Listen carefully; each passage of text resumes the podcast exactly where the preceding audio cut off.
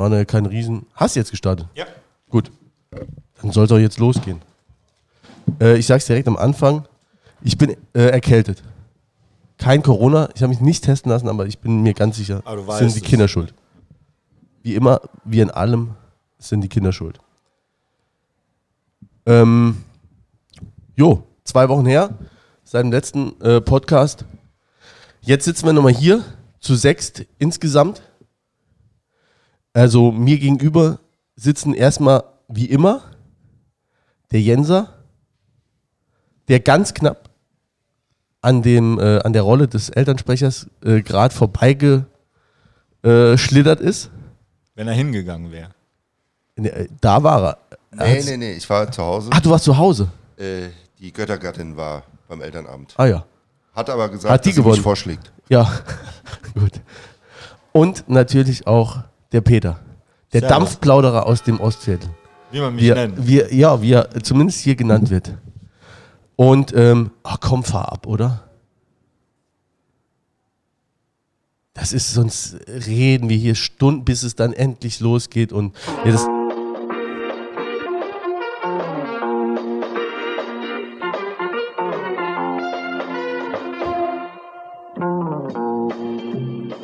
Herzlich willkommen zum Studio Blau-Schwarz, dem unabhängigen Podcast rund um den ersten FC Saarbrücken. Wir sitzen mal wieder im schönen Nauwieser Viertel, wie schon gerade gesagt, mit Peter und Jens. Heute aber auch mit drei, gleich drei Gästen. Ähm, deswegen wird die Folge auch ein bisschen anders. Ähm, ist jetzt aus. Bleibt doch aus. Ja. Gut.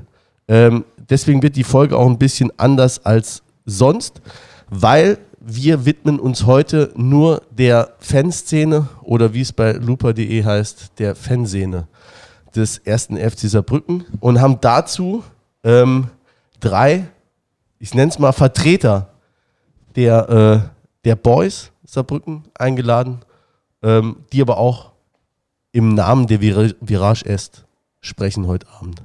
Bonsoir, muss man da sagen. Bonsoir, genau. Sie verstehen uns heute. Ähm, wir haben keine Besetzer dabei, sie verstehen uns trotzdem extrem gut heute Abend. Ne? Also schönen guten Abend. Ähm, uns gegenüber sitzen der Siggi, der Matthias und der Lukas. Hi. Hi. Genau, also wir waren, äh, ich hatte schon, also ich will vielleicht mal ein bisschen den Leuten, die nicht äh, zugucken, das ganz kurz erklären. Wir, es ist ein bisschen äh, seltsamer, wir haben äh, alle drei, ich will uns mal, ich will es mal ein bisschen übertreiben, alle drei Moderatoren haben einen äh, Kopfhörer an, die hören dann genau das, was die Hörer dann auch hören und ähm, die drei Gäste haben nichts ähm, am Kopf, aber ähm, jo, verstehen uns so einfach im Raum und ähm, wollt ihr euch einfach mal vorstellen, weil so eine richtig ähm, geile Einleitung für euch haben wir nicht vorbereitet. Dafür ist auch zu wenig bekannt, das sollte sich ja heute Abend ändern. Und was die Boys überhaupt machen. Ne? Was Ja, das, was das also- so ist. Und Ja, da würde ich jetzt dann auch im Gespräch, wird sich mit Sicherheit die Gelegenheit ergeben. Genau, also ich gehe mal davon aus, dass wir es dann auf Deutsch machen werden. Ja, ja ich- können wir ja. richtig? S'il vous Alles plaît. Ähm, tja, genau, kurz vielleicht zu meiner Person. Matthias heiße ich, äh, habe eigentlich so die, die klassische Fankarriere hinter mir. Das heißt, mein erstes Spiel mit meinem Vater, glaube Saison 96, 97 gegen Wattenscheid gesehen. Also damals so der, der triste Regionalliga-Alltag nach den, nach den glanzvollen äh, Jahren zu Beginn der 90er. Ähm, Genau, am Anfang immer mit Vater mitgegangen, Vortribüne, immer Viktors Vortribüne am Anfang gewesen. Und dann spätestens so mit Beginn der Nullerjahre, so Topmüller-Zeit, meine Eltern dann auch dazu bewegen können, damals noch in den D2-Block zu gehen, also zumindest dann etwas näher am, am Fan, Fangeschehen zu sein. Und ähm, ja, dann so spätestens äh, mit dem Zweitliga-Abstieg war ich dann auch immer alleine eigentlich im, im D1-Block damals schon. Somit die prägendsten Erinnerungen eigentlich D-Block war natürlich das Schweinfurt-Spiel damals. Äh, das war halt schon ja, so der erste Meilenstein, sage ich so, meiner Fankarriere, wo ich dann wirklich auch so als junger Kerl gemerkt habe, Alter, das da ist halt einfach krass, was, was hier abgehen kann, was für Emotionen sich da irgendwie generieren können beim Fußball. Und ähm, jo, es war eigentlich von Anfang an klar, dass mich halt so das Geschehen im Fanblock halt interessiert. Also natürlich bin ich auch seit Kindestagen Sport und Fußball interessiert, aber so die Action in der Kurve und so auf den Rängen, das war halt einfach für mich schon sehr früh faszinierend und bin dann auch am Anfang teilweise allein auswärts gefahren mit irgendwelchen Fanclub-Bussen. Also habe mich da schon reingehängt und dann, jo, so 2005, 2006, dann der Abstiegssaison, zweite Liga, dann auch zu dem jungen Mann zu meiner Linken dann nach und nach Kontakt aufgebaut und dann einfach immer näher an die, an die Ultraszene so rangekommen und jo, war dann schon relativ früh damals in der Nachwuchsgruppe bei den Boys und bin dann eigentlich jetzt seit jo, 15 Jahren in der Ultraszene aktiv mit allen Höhen und Tiefen die das so mit sich bringt. Genau. Und die Motivation und der Wille, im Stadion zu stehen, für den Verein zu singen, die sind, äh, haben nicht nachgelassen, trotz Job, Kind. Also der Fokus in meinem Leben ist nach wie vor sehr in Richtung, Richtung Blau-Schwarz orientiert. Äh, das ist auch der Grund, warum du dich als Ultra bezeichnest. Also das ist für das ist auch so, ihr bezeichnet euch äh, klar als Ultras. Wir sind Ultras, genau. Was heißt das für euch direkt? Also für uns heißt das einfach, dass wir, ohne jetzt irgendwie andere Teile der Fanszene abwerten zu wollen, aber für uns ist halt, sag ich mal, das Fan-Dasein, der Spieltag ist eben deutlich mehr als jetzt irgendwie samstags um eins, halb zwei ans Stadion zu gehen, ins Stadion zu gehen, sich da irgendwie sein Bier zu kaufen und da halt ja, 90 Minuten Fußball zu gucken oder auch zu unterstützen, sondern für uns ist es halt einfach mehr. Also wir machen uns, sage ich mal, schon die Woche vor dem Spieltag, machen wir uns Gedanken, was wir irgendwie geplant haben, sei es eine Choreo, sei es, sei, seien es irgendwelche Spruchbänder zu irgendwelchen relevanten Themen.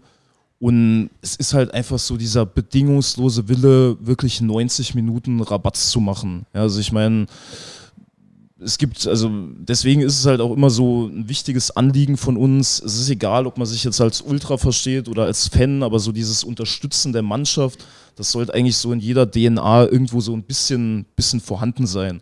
Und bei uns ist es halt, sage ich mal, in einem extremen Maße vorhanden. Das heißt, uns ist es einfach extrem wichtig, dass unsere Kurve, sage ich mal, nach außen hin wirklich der unterstützende Faktor ist, dieser oft beschriebene zwölfte Mann einfach dass wir da einfach jo, dem Verein halt so den extra Push geben und nicht umsonst, äh, ja, sind halt einfach so so beliebte Slogans, einfach alles für den Verein rauszuhauen. Ich meine, das hört sich immer so ein bisschen platitüdenhaft, klischeehaft an, aber das ist halt einfach unsere oberste Prämisse und da leisten wir halt einfach noch ein bisschen mehr, sag ich mal, als jetzt so der normale Fan, wie gesagt, ohne das jetzt irgendwie abwertend oder despektierlich meinen zu wollen. Also ihr habt auch den Anspruch an euch, dass alles, was zählt, Mentalität ist. Also dass das nicht nur für den Platz gilt, sondern auch für euch. Genau, das ist ja so der Klassiker. Ich meine, wir hatten es ja auch vor der Sendung kurz thematisiert. Ich meine, gerade beim FC haben wir halt leider schon eine krasse Maulerfraktion einfach so. Ja? Also man hat teilweise so den Eindruck,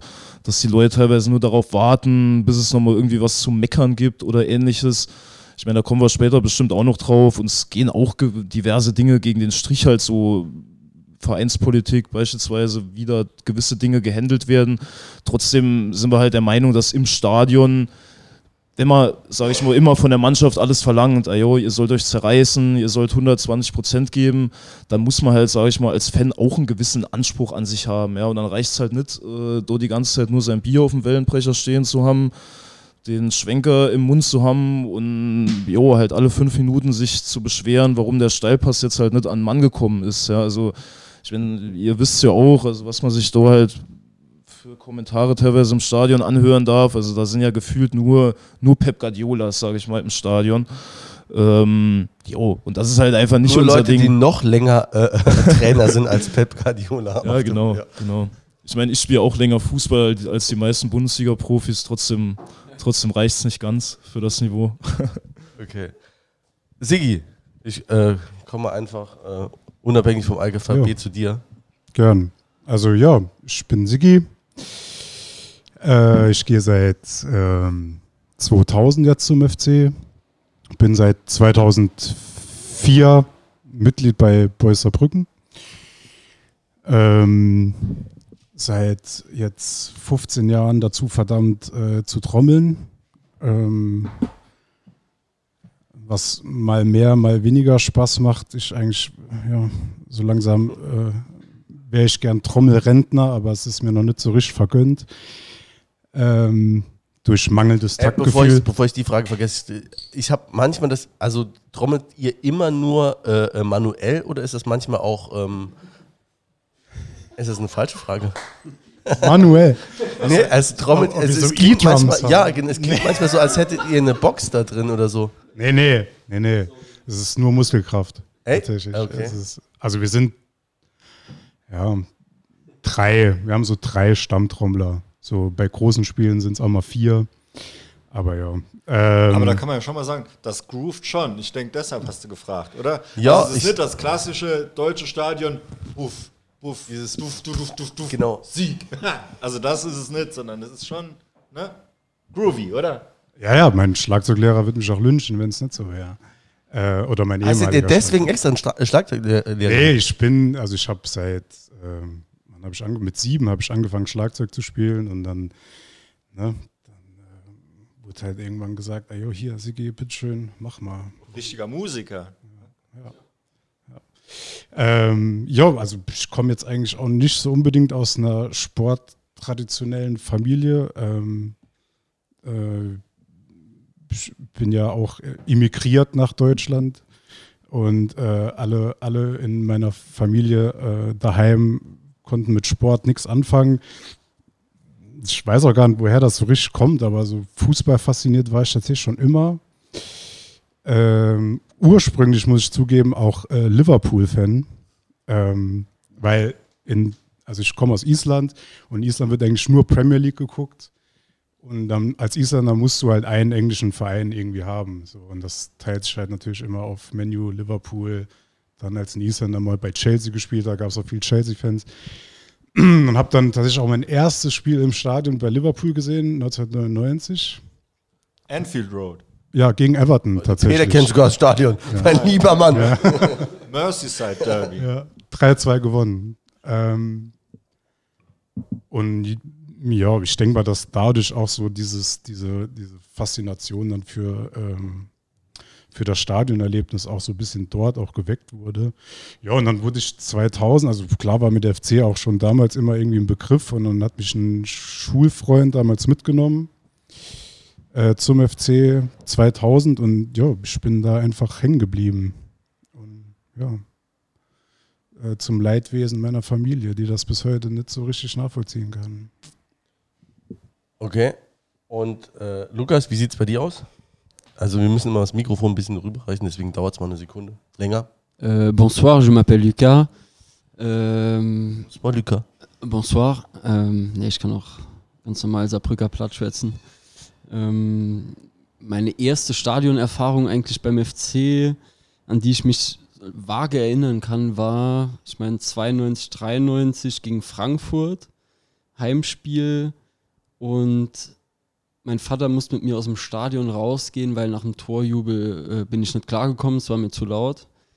Ähm, ja, mein Vater war dann auch derjenige, der mich dann zum FC gebracht hat, generell zum Fußball gebracht hat. Also ich habe, äh, mein Vater ist halb Franzose, ähm, waren dann viel auch in Paris Fußball schauen und ja, es hat mich immer schon gecatcht, was im Fanblock abgeht. So, Gerade in Paris, das hat mich dann nochmal ein bisschen mehr geprägt in der Anfangszeit vielleicht sogar wie, wie beim FC, weil ich ja, D-Block mitgemacht habe, aber das irgendwie, ja, es war schon teilweise imponierend, aber es hat mich jetzt nicht so krass bewegt, wie zum Beispiel äh, ja, Virage Auteuil äh, Ende der 90er zu sehen.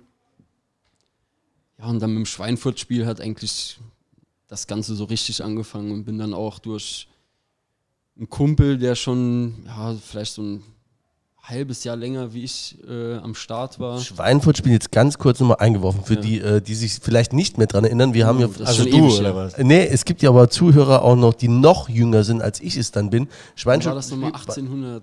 Ja, das muss irgendwann. Äh, waren, äh, also wann es war, welch, welcher Aufstieg war das? 2000. 2004. 2004.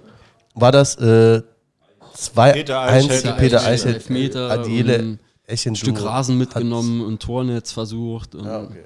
Christian Stuff 1 zu 1 gemacht, ne? Ja, genau. Ja, und dann Hagner 2-1, glaube ich. Ja. Geil. Das ist so ein. Dropkick. Ähm, Stuffs, Schuss, Stuffs ne? einziges Tor, ne? In meiner Erinnerung auf jeden Fall. Ne?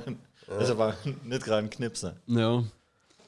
Ähm, ja, dann bin ich seit 2000 oder bin 2007 dann zur Nachwuchsgruppe der Boys gekommen und seitdem ja, Teil der Gruppe. Ähm, ich Ja. hätte da direkt eine an. Ist Ja. das sowas wie, also Die ich will jetzt keinen- Boys. Ja, ich will jetzt keinen Vergleich so an, aber ist Jein. das sowas wie bei der. RAF? So die zweite Generation, seid ihr die zweite Generation? Weil 2.0, nee, ich habe also- so 2001 haben die Boys sich gegründet, ne? Genau. Also 2001 war die Gründung, da kann man schon sagen, es sind zwar nach und nach immer ein paar Leute dazugekommen und vielleicht auch nochmal weggegangen, aber die zweite Generation war eigentlich schon so 2006, dann mit der Gründung der Nachwuchsgruppe. Äh, 2007 kam auch nochmal ein guter, ja, wie sagt man, Schwall an Leuten dazu. Ähm, ja, und wie das so ist in so einer Gruppe, über die Jahre verändert sich halt extrem viel. Leute sind gego- äh, gekommen, sind gegangen. Ähm, ja, also seitdem bin ich Teil und war in Bad Preisig bei Platzregen bis äh, 2-0-Sieg in Mannheim. Äh, war alles dabei, was man so mitmachen kann. Oder jetzt Also ihr fahrt dann auch alles, oder? ja, ich bin alles, also ich hatte äh, eine kurze, ja, was heißt kurze Zeit, also eine Zeit lang, wo ich zumindest auswärts aus Gründen nicht mitgefahren bin.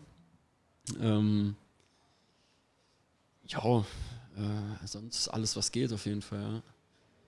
Ja. Ist das auch Pflicht quasi oder, oder wird das kritisch Also beäugt? wir, haben, wir haben schon so eine äh, Strich, Strichliste, wo dann Davon- kontrolliert ja. wird. ja.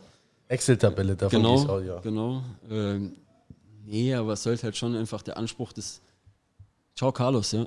Ciao. Heute sogar mit zu, äh, Zuhörern. Ciao. Ähm, aber es sollte einfach der Anspruch von jedem sein, äh, bei jedem Spiel.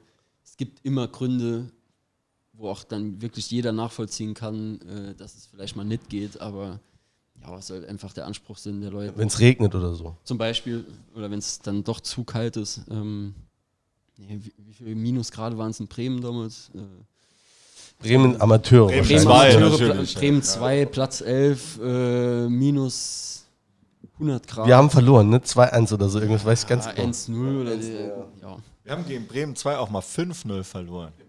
ja. Heribert Weber. Warum man nicht? Trainer. Herbert Weber. War unser Trainer damals. 0102. Wann Legendäre? Saison. Ja. 0-1-0-2. Wo der Daniel, unser letzter ähm, Gast, ist da Fan geworden in der Saison. Also muss geil gewesen sein. Ja. ja, das zu mir.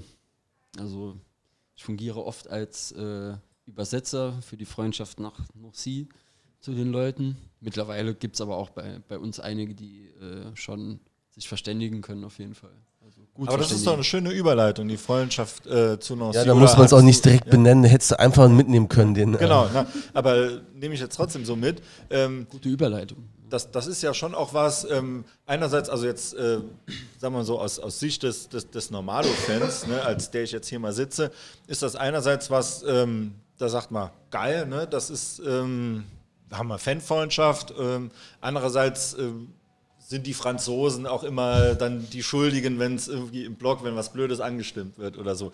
Äh, wie geht denn ihr damit um, dass man sich einerseits so damit schmückt, mit dieser Freundschaft und die Leute, die sich damit schmücken, die aber nicht unbedingt leben selber, sondern dass das ganz andere Leute machen und Boah, das ist also gute Frage. Äh, ich denke, mit der Zeit haben sich die Leute, die sich krass mit der Freundschaft auseinandersetzen, das heißt Spiele von Nancy, äh, also Heimspiele und auch Auswärtsspiele äh, gucken gehen, halt schon auch verändert. Also es war eine Zeit lang ein gewisser Kreis an Leuten, da wird es nochmal mehr, ein bisschen weniger. Das war immer teilweise sportlich abhängig von Nancy oder von uns. Dann haben wir oft gleichzeitig gespielt, was halt auch ein Grund war. Ähm ja, was war nochmal die Frage? Ja, ich hab's auch wieder vergessen. Ja, dass, dass, das, äh, ähm, dass sich der, vielleicht jetzt nicht der Verein direkt, aber dass sich die Fanszene allgemein damit ein bisschen schmückt mit dieser Ja. Freundschaft. Okay. Allerdings aber dann die Franzosen dann oft auch die Sündenböcke sind äh, im Block, wenn, wenn irgendwie Ja. mal ein französisches Lied gesungen wird. Gut, ich sag mal, wenn du sagst, die Leute, die sich damit schmücken, sind ja eh die Leute, die die Lieder auch singen oder, oder das nach außen tragen. So klar, gerade auswärts in so großen Blöcken wie jetzt Mannheim, dann, dann singt jeder mal mit, weil es einfach die Massendynamik einfach äh, wahrscheinlich mit sich bringt. Ähm, ansonsten die Leute, die das, ja, es gibt natürlich viele Leute beim FC, die das kritisieren, aber es gab mal einen SR-Beitrag äh, über die Freundschaft, wo dann äh, der Fan, damalige Fanbeauftragte gesagt hat, dass es halt wirklich so ist, du könntest die Stimmung in Dortmund mit, äh, mit der aus München austauschen und außer den Vereinsnamen ändert sich nichts. So, und das war, denke ich, auch von Anfang an der Anspruch der Kurve, einfach in, in, in dem Sinne rauszustechen und einfach das eigene Ding durchzuziehen. Und dann ist es scheißegal, ob irgendjemand ruft, äh, scheiß Franzosen oder so. Hol mal die Fahnen runter.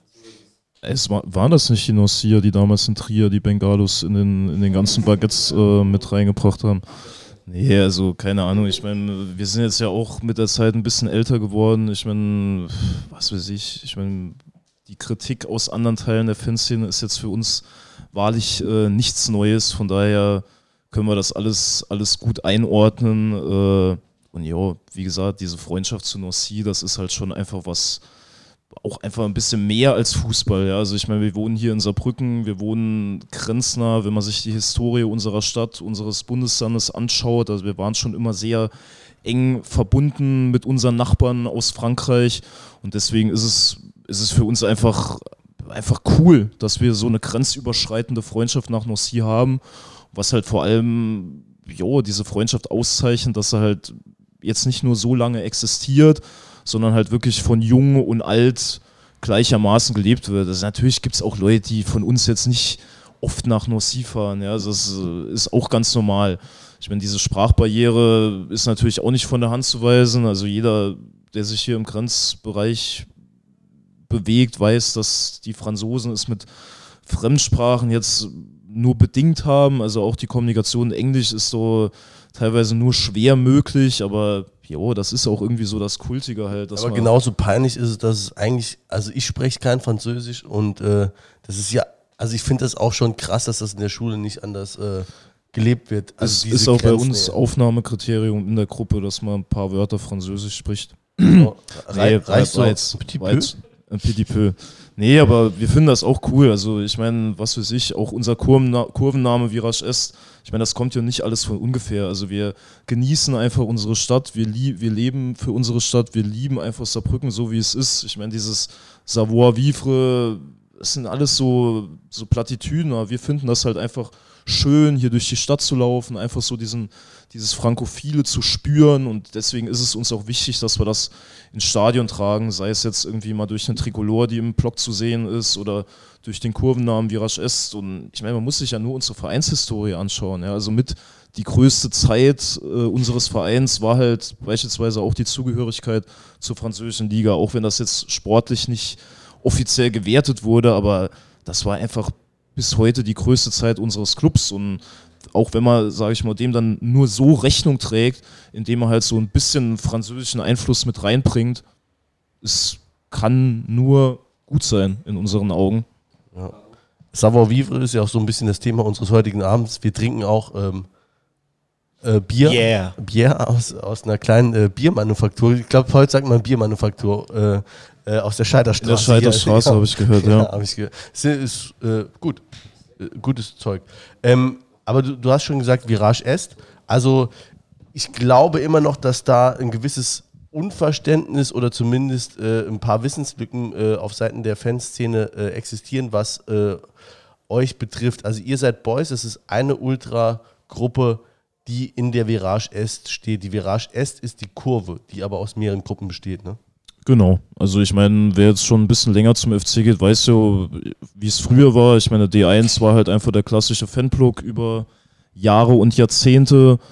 der Sigi als Veterane kann da bestimmt gleich noch ein bisschen ausführlicher au- ausführen, aber selbst ich habe damals schon, sage ich mal so, Anfang der 2000er Jahre gemerkt, dass äh, jo, da im D-Block halt einfach nicht mehr so der Drive am Start ist, von dem halt, sage ich mal, ältere Leute gerne sprechen. Also da waren einfach viele Leute mit unterschiedlichen Vorstellungen. Schon damals gab es immer dieses Thema Fahne runter und irgendeine Überziehfahne wurde hochgezogen. Die Leute haben angefangen, das Feuerzeug an die Von, von Peugeot.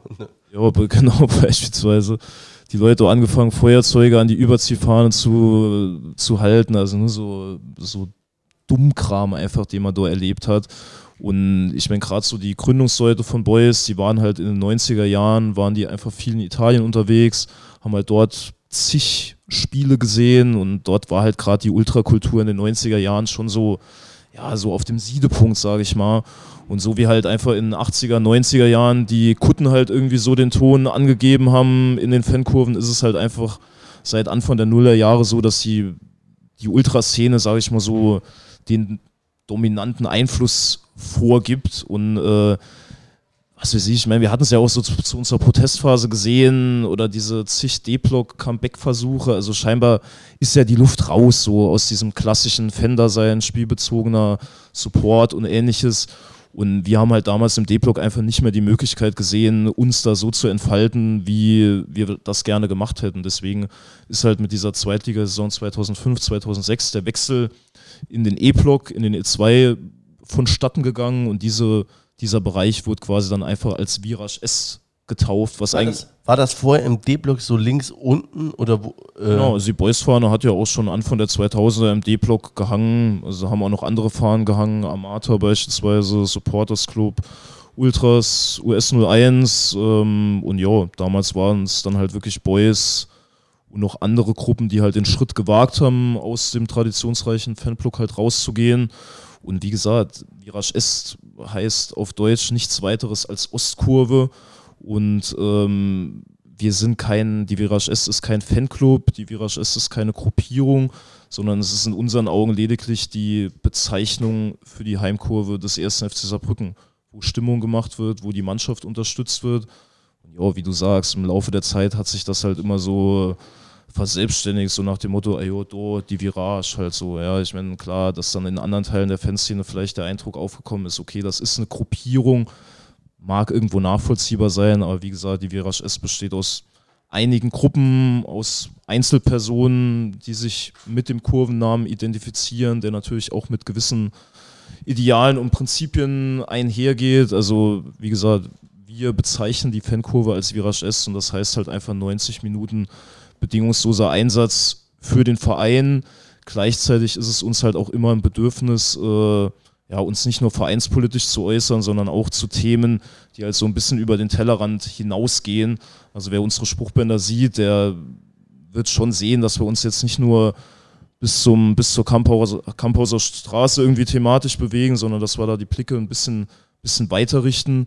Und was für uns natürlich einfach entscheidend ist, und da hat, sage ich mal, haben wir als Boys, aber auch die Virage S mit Sicherheit einen großen Anteil. Wir wollen halt einfach eine offene Fanszene sein, in der Toleranz, in der Weltoffenheit gelebt wird und äh, jo, in der halt definitiv kein Platz ist irgendwie für diese typischen Suff- und Nazi-Parolen, die man halt noch so aus den Kurven der 90er oder Anfang der Nullerjahre irgendwie kennt.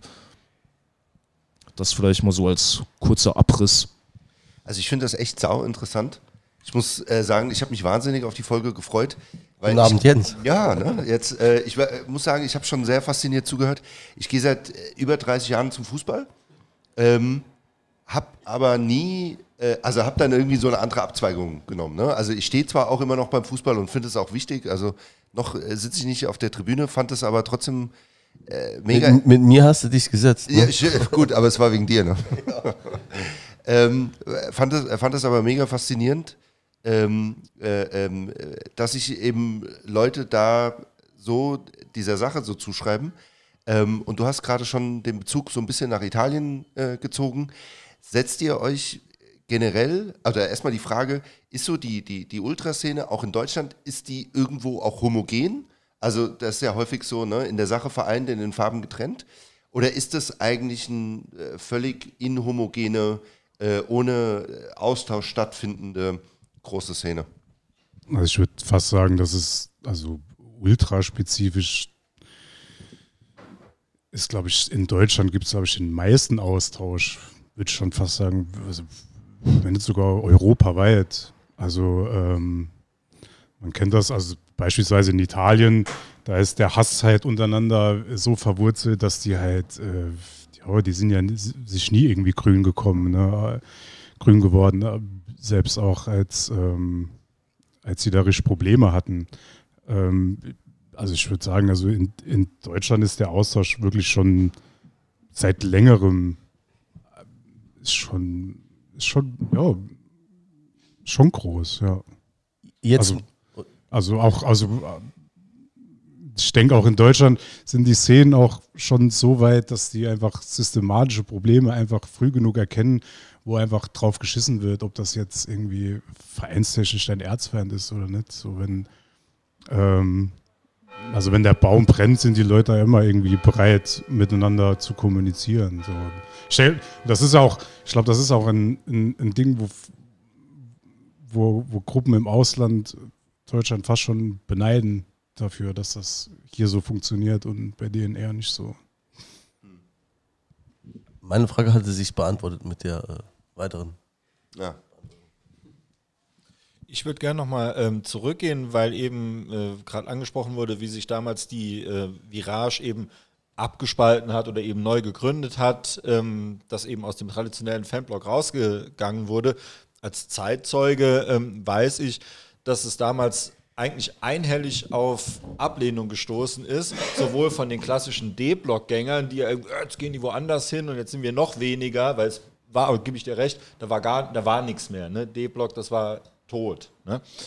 Und ähm, dann aber die, die E-Block-Rentner sich dann beschwert haben, dass, dass die eben dann zu ihnen gekommen sind und allgemein eben so, äh, jetzt machen die nur noch ihr Ding. Also ich denke, das war ein schwerer Start für euch. Also wenn, wenn jemand von euch von Anfang an dabei war, fände ich das total interessant, wie man gegen diese, und es war mindestens eine, wenn nicht zwei Saisons, wo es wirklich eigentlich einhellig da Widerstand oder, oder Ablehnung gegen gab. Ähm, ja, wie habt ihr das erlebt? Ja, im Endeffekt ist das ja, also ihr habt das ja letztes Jahr, äh, äh, bei der letzten Folge auch schon thematisiert, ist man natürlich so ein bisschen Punkrock-mäßig dann auch unterwegs. Also ne, im D-Block geht nichts mehr. Es, ne, es, ist ja dann auch so ein Generationending. Also du merkst, es, es passiert einfach auch nichts mehr.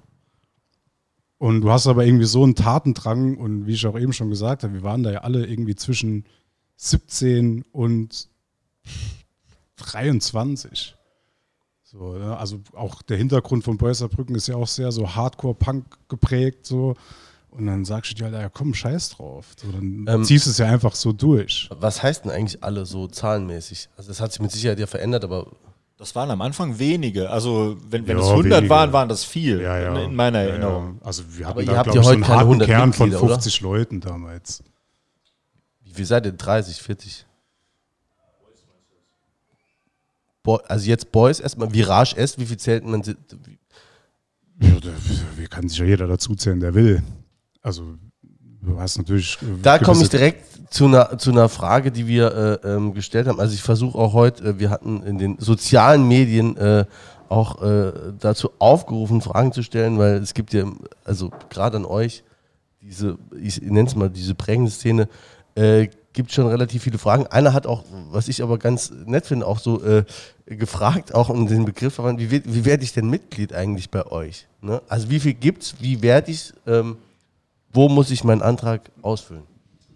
Ähm, nee, es ist eigentlich relativ einfach. Man ist regelmäßig am Start, man macht durch bedingungslosen Einsatz im Stadion auf sich aufmerksam und natürlich muss es halt auch persönlich passen. Also äh, ich meine, wir bei Boys haben kein offenes Mitgliedersystem, dass da jetzt irgendwie jeder Mitglieder, Mitglied werden kann, sondern wir sind einfach schon ein lange, lang gewachsener Freundeskreis das heißt, äh, jo, Mitglied zu werden ist in jedem Fall schwierig.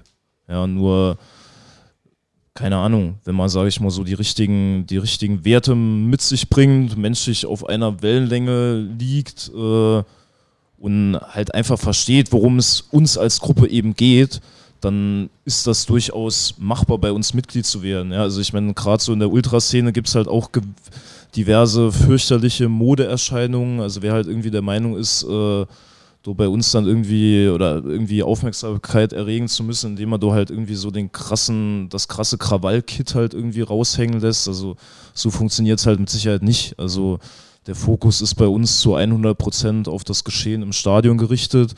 Und jo, wir haben unsere Augen schon offen und uns fallen auch definitiv Leute auf, die regelmäßig am Start sind, entsprechend abziehen. Und dann kann es natürlich auch, kommt es dann auch mal vor, dass wir halt die Leute einfach direkt von uns anhauen ähm, gleichzeitig äh, sind wir natürlich auch für jeden offen, der uns irgendwie kontaktieren will. Wir wissen natürlich auch, dass es teilweise vielleicht irgendwie so eine gewisse Hemmschwelle gibt, weil das natürlich bei uns immer noch so nach so einem einheitlichen Haufen aussieht. Aber können wir auch gerne mal hier in dem Rahmen sagen, also wir beißen nicht und sind wirklich offene, offene Leute und beantworten da auch im Stadion jedem gern äh, seine Frage. Aber wie ja, gesagt, Mitglied werden ist halt einfach ein Prozess, um es mal so zu sagen. Aber du, du sagst ja auch noch Mitgliederzahl, also wie der Sigi gesagt hat, Virage S hat jetzt in dem Sinne keine, keine Mitgliederzahl, sondern es ist halt einfach die Frage, wer sich, wer sich dem zugehörig fühlen möchte. Und es ist bekannt, wofür wir stehen, was wir im Stadion machen, ähm, wo unsere Schwerpunkte liegen und wem das gefällt, wer da mit uns auf einer Wellenlänge liegt, der ist herzlich eingeladen, am Geschehen der Virage Est äh, teilzuhaben. Und wir haben natürlich auch die große Hoffnung, dass das im Hinblick aufs neue Stadion halt auch nochmal mehr wird. Das war verbunden hoffentlich mit sportlichem Erfolg auch nochmal mehr junge Leute zum FC locken können, in die Kurve locken können, die halt wirklich die Stimme für den Verein erheben, weil darum geht es im Endeffekt. Du hast gerade schon ein paar Mal Meinungen oder Werte oder sowas angesprochen. Wie findet denn bei euch so ein Meinungsbildungsprozess statt? Ist der eher so top-down oder bottom-up? Also wie, wie, muss ich mir das vorstellen? Also in der Regel läuft es bei uns so ab. Momentan, sagen wir ganz ehrlich, ist das Corona-bedingt leider auch etwas eingeschlafen, aber so zu regulären Zeiten haben wir uns, treffen wir uns immer einmal die Woche. Ähm, haben auch Räumlichkeiten hier im, im Nauwieser Viertel. Da treffen wir uns mal mit sechs Leuten, mal mit 40 Leuten. Kommt natürlich auch immer auf die Themenlage an, die so auf der Agenda steht. Aber bei uns gibt es jetzt, ich meine, es ist klar, dass es, äh, sage ich mal, wenn man jetzt eine 15, Boys knapp 20-jährige Historie hat, dass es da jetzt auch eine gewisse Hierarchie gibt, ist halt nicht von der Hand zu weisen. Trotzdem darf man sich das jetzt nicht äh, wie in irgendeiner ähm, Marines-Einheit vorstellen. Also bei uns äh, partizipiert jeder an der Meinungsbildung, gibt, kann jeder seine Meinung kundtun und die wird auch, äh, sage ich mal, immer entsprechend berücksichtigt. Trotzdem ist es natürlich nicht von der Hand zu weisen, dass es auch einen gewissen Kreis an Leuten gibt, der, sage ich mal, zumindest versucht, das Ruder so ein bisschen, bisschen in die Hand zu nehmen, weil, ja, ohne so eine gewissen, ja, gewisse Vorgaben wird das halt einfach im, im Chaos enden, sage ich mal. Tja genau. Und das äh, gilt ja auch fürs Auftreten, ne? Das haben wir eben schon mal auch äh, ähm, vor dem ähm, vor der Aufnahme besprochen, dass also wenn von, wenn, wenn man es von außen sieht, ich sag mal gerade wenn du auswärts irgendwo gucken gehst und kommt schon so eine ne, geschlossene Gruppe, Tür geht auf, die Busfahrt grad, äh, ist gerade vorgefahren so und dann kommen weiß ich nicht 50, 100, 200 Leute rein, ist schon ein gewisses martialisches Auftreten, also in gewisser Weise auf jeden Fall und ähm, dann ich meine, wenn du jetzt im Block stehst, ich sag mal, du stellst dich da vorne irgendwo dazu und dann ähm, steht vorne erstmal einer und schreit dich an ne, und sagt jetzt, jetzt musst du aber die Arme hochheben, da musst du dies machen, da musst du jenes machen. Also die Erwartungshaltung ist schon auch. Äh, Jo, absolut. Nur wir sind halt auch nicht beim Minigolf. Ja, also ich meine, das und auf der, ich, wir hatten es ja eingangs schon mal thematisiert. Also man muss halt immer für sich schauen und auch reflektieren, wie möchte man sein Fan-Dasein eben ausleben? Ja, ich meine, keine Ahnung, bei in den ganzen Bundesliga-Vereinen ist das noch viel verbreiteter, aber uns geht halt einfach so dieses Konsumententum auf den Sack. Ja, also wir finden es halt einfach, einfach scheiße, wenn die Leute halt so mit dem Anspruch zum Fußball kommen, ah jo, ich will jetzt hier entertained werden, ich will jetzt hier konsumieren halt. Ja, ich meine, wie gesagt, bei Dortmund und Bayern findest du das halt zu Zehntausenden. Bei uns ist es glücklicherweise nicht so. Also ich meine, man muss schon sehr leidgeprüft sein, um, sag ich mal, zum FC zu gehen. Ähm, ist ja auch eine gewisse Form von Entertainment, ne? Jo, auf jeden Fall. Ähm, Habe jetzt auch deine Frage vergessen, um ehrlich zu sein. Ich auch. Okay. Aber ich finde, äh, das Stichwort finde ich ganz gut, ähm, weil da kommt ja schon auch viel Kritik her, dass man sagt, naja, das ist äh, nicht nur Fußballromantik, sondern da wünscht man sich in eine Zeit zurück, die eigentlich gar nicht so cool war, wie man das irgendwie äh, so in Erinnerung hat, dass da so eine Verklärung stattfindet. Ähm, dass man sagt, naja, man wehrt sich gegen alles Neue und das sind alles nur irgendwie Klatschpappen. Ähm, das ist so ein bisschen die Kritik, die ja den Ultras immer angetragen wird. Wie geht ihr damit um oder was ist eure, äh, eure äh, Replik darauf? Oder spielt sowas für euch überhaupt keine Rolle und sagt, naja, das, die Meinung, die jetzt äh, von, von anderen, jeder soll machen, was er will, wir haben äh, da einfach unsere, äh, unseren Stil, den ziehen wir einfach durch und uns ist das ein Stück weit auch egal. Ja, also wir haben ja, ich sag mal, die, die teilweise die Frustration kommt ja auch so ein bisschen dadurch, dass wir ja schon in den letzten Jahren, gerade so bei größeren Spielen, ja schon darauf achten, dass wir jetzt nicht zu 100 Prozent jetzt unseren Style da durchziehen. So, das ist ja was anderes, wenn du mit 200 Leuten irgendwo auswärts irgendwie stehst und dann halt mit deinen 50 Leuten dann so, ne, das machst, worauf du halt Bock hast. Das ist ja auch so ein, das ist ja auch so ein Exzessding. Ne? Also wir sind eher in der Lage, in unserer, in, in, in, so einem, in so einem kleineren Gefüge, bei kleineren Auswärtsspielen, in so eine Art Ekstase halt zu kommen, weil dann einfach ne, ja, die Momente eher dann, dann dort da sind, wo du halt komplett dein Ding durchziehst aber dann gerade so bei größeren Spielen, wo du dich echt anstrengst, das so irgendwie allen irgendwie gerecht zu machen und es kommt dann trotzdem nichts, wo du dir dann halt auch beim zehnten Mal sagst, ah ja komm, ey, scheiß halt drauf. Ne? Also es gibt ganz andere, es gibt ganz andere Szenen in Deutschland, die das, die das halt die das so militant Aber durchziehen. ihr versucht das schon mehr als in den letzten Jahren. Ne? So habe ich das so das Klar. Gefühl, dass ihr die mal äh, öfter ja, ja. mal was anstimmt, was. Ich meine, wir wollen ja auch, also klar denken wir uns ja auch, es ist ja geiler, wenn irgendwie, wenn, wenn du eine Mitmachquote von 90 bis 100 Prozent hast. Es gibt ja auch ganz andere Szenen, wie Magdeburg zum Beispiel, die halt einfach es hinbekommen haben, das ganze Stadion so zu erziehen, dass die sich nicht hinzusetzen haben, dass die aufzustehen haben. Die haben, die haben in, in jedem einzelnen Block nochmal extra Lautsprecher.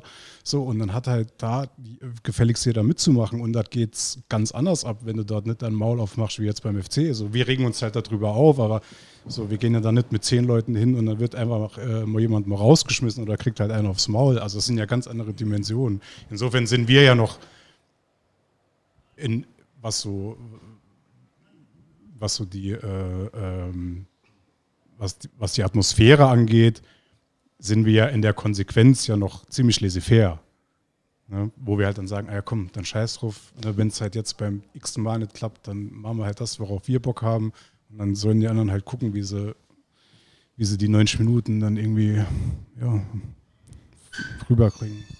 Ähm, es gibt ja das Phänomen, dass je weniger Leute, ihr habt eben von, von Exzess gesprochen, je weniger Leute da sind, desto besser ist eigentlich die Stimmung und die, die Spiele, wo man sagt, das ist jetzt hier um die Ecke. Ich erinnere mich immer an irgendwelche Spiele gegen Eintracht Trier, wo man denkt, da muss es jetzt abgehen und das war, das war so tot und so still und so fürchterlich. Und ich war mal ähm, freitagsabends in Unterhaching und da waren vielleicht 100, 150 Leute und da wurde aber von allen komplett durchgesungen und ähm, auch, auch Leute, die, die nicht organisiert organisiert sind. Ne? Die, die lassen sich dann so mitziehen und das ist dann manchmal geiler als ähm, diese in Anführungszeichen großen Spiele, wo jetzt jeder sagt, da brennt dann die Hütte und dann brennt gar nichts. Jo, absolut. Ich meine, gerade wo du sagst, jetzt unter Haching, ich meine, ich kann mich da auch noch an viele Spiele in Burghausen zum Beispiel erinnern oder was weiß ich, auch noch anfangs Boyszeit, irgendwie unter der Woche in Cottbus äh, mit 30, 40 Leuten da hast du halt auch irgendwie so das Gefühl, ah, es sind halt wirklich nur so der, der harte Kern halt irgendwie so am Start. Das ist natürlich, ist natürlich ein, ein Faktor, der doch schon mit reinspielt. Trotzdem also wie der Siggi sagt, also als wir damals gewechselt sind, waren wir wirklich Teenager, sage ich mal, überspitzt formuliert. Das heißt, auch wir haben natürlich im Verlauf der Jahre, sage ich mal, einen gewissen Lernprozess hinter uns, äh, wo wir dann auch manchmal reflektiert haben und gesehen haben, ja, dort trittst du vielleicht den Leuten ein bisschen zu sehr auf die Füße, was sich dann beispielsweise eben darin niedergeschlagen hat, dass wir eben gerade bei großen Spielen versucht haben, ja, sage ich mal, durch mehr klassische Lieder halt auch mehr Leute einzubinden. Und wie du sagst, gerade die Auswärtsspiele in Trier waren eigentlich im Stadion in der Regel immer ein ziemlicher Flop halt so. Auf der anderen Seite, jetzt so die letzten Jahre, Offenbach hatten wir ein paar ganz gute Auftritte, Mannheim war teilweise ganz solide, Würzburg war in unseren Augen stark, 60 war auch okay, wenn man auch sieht, was da für eine starke Heimkurve einem gegenübergestanden hat.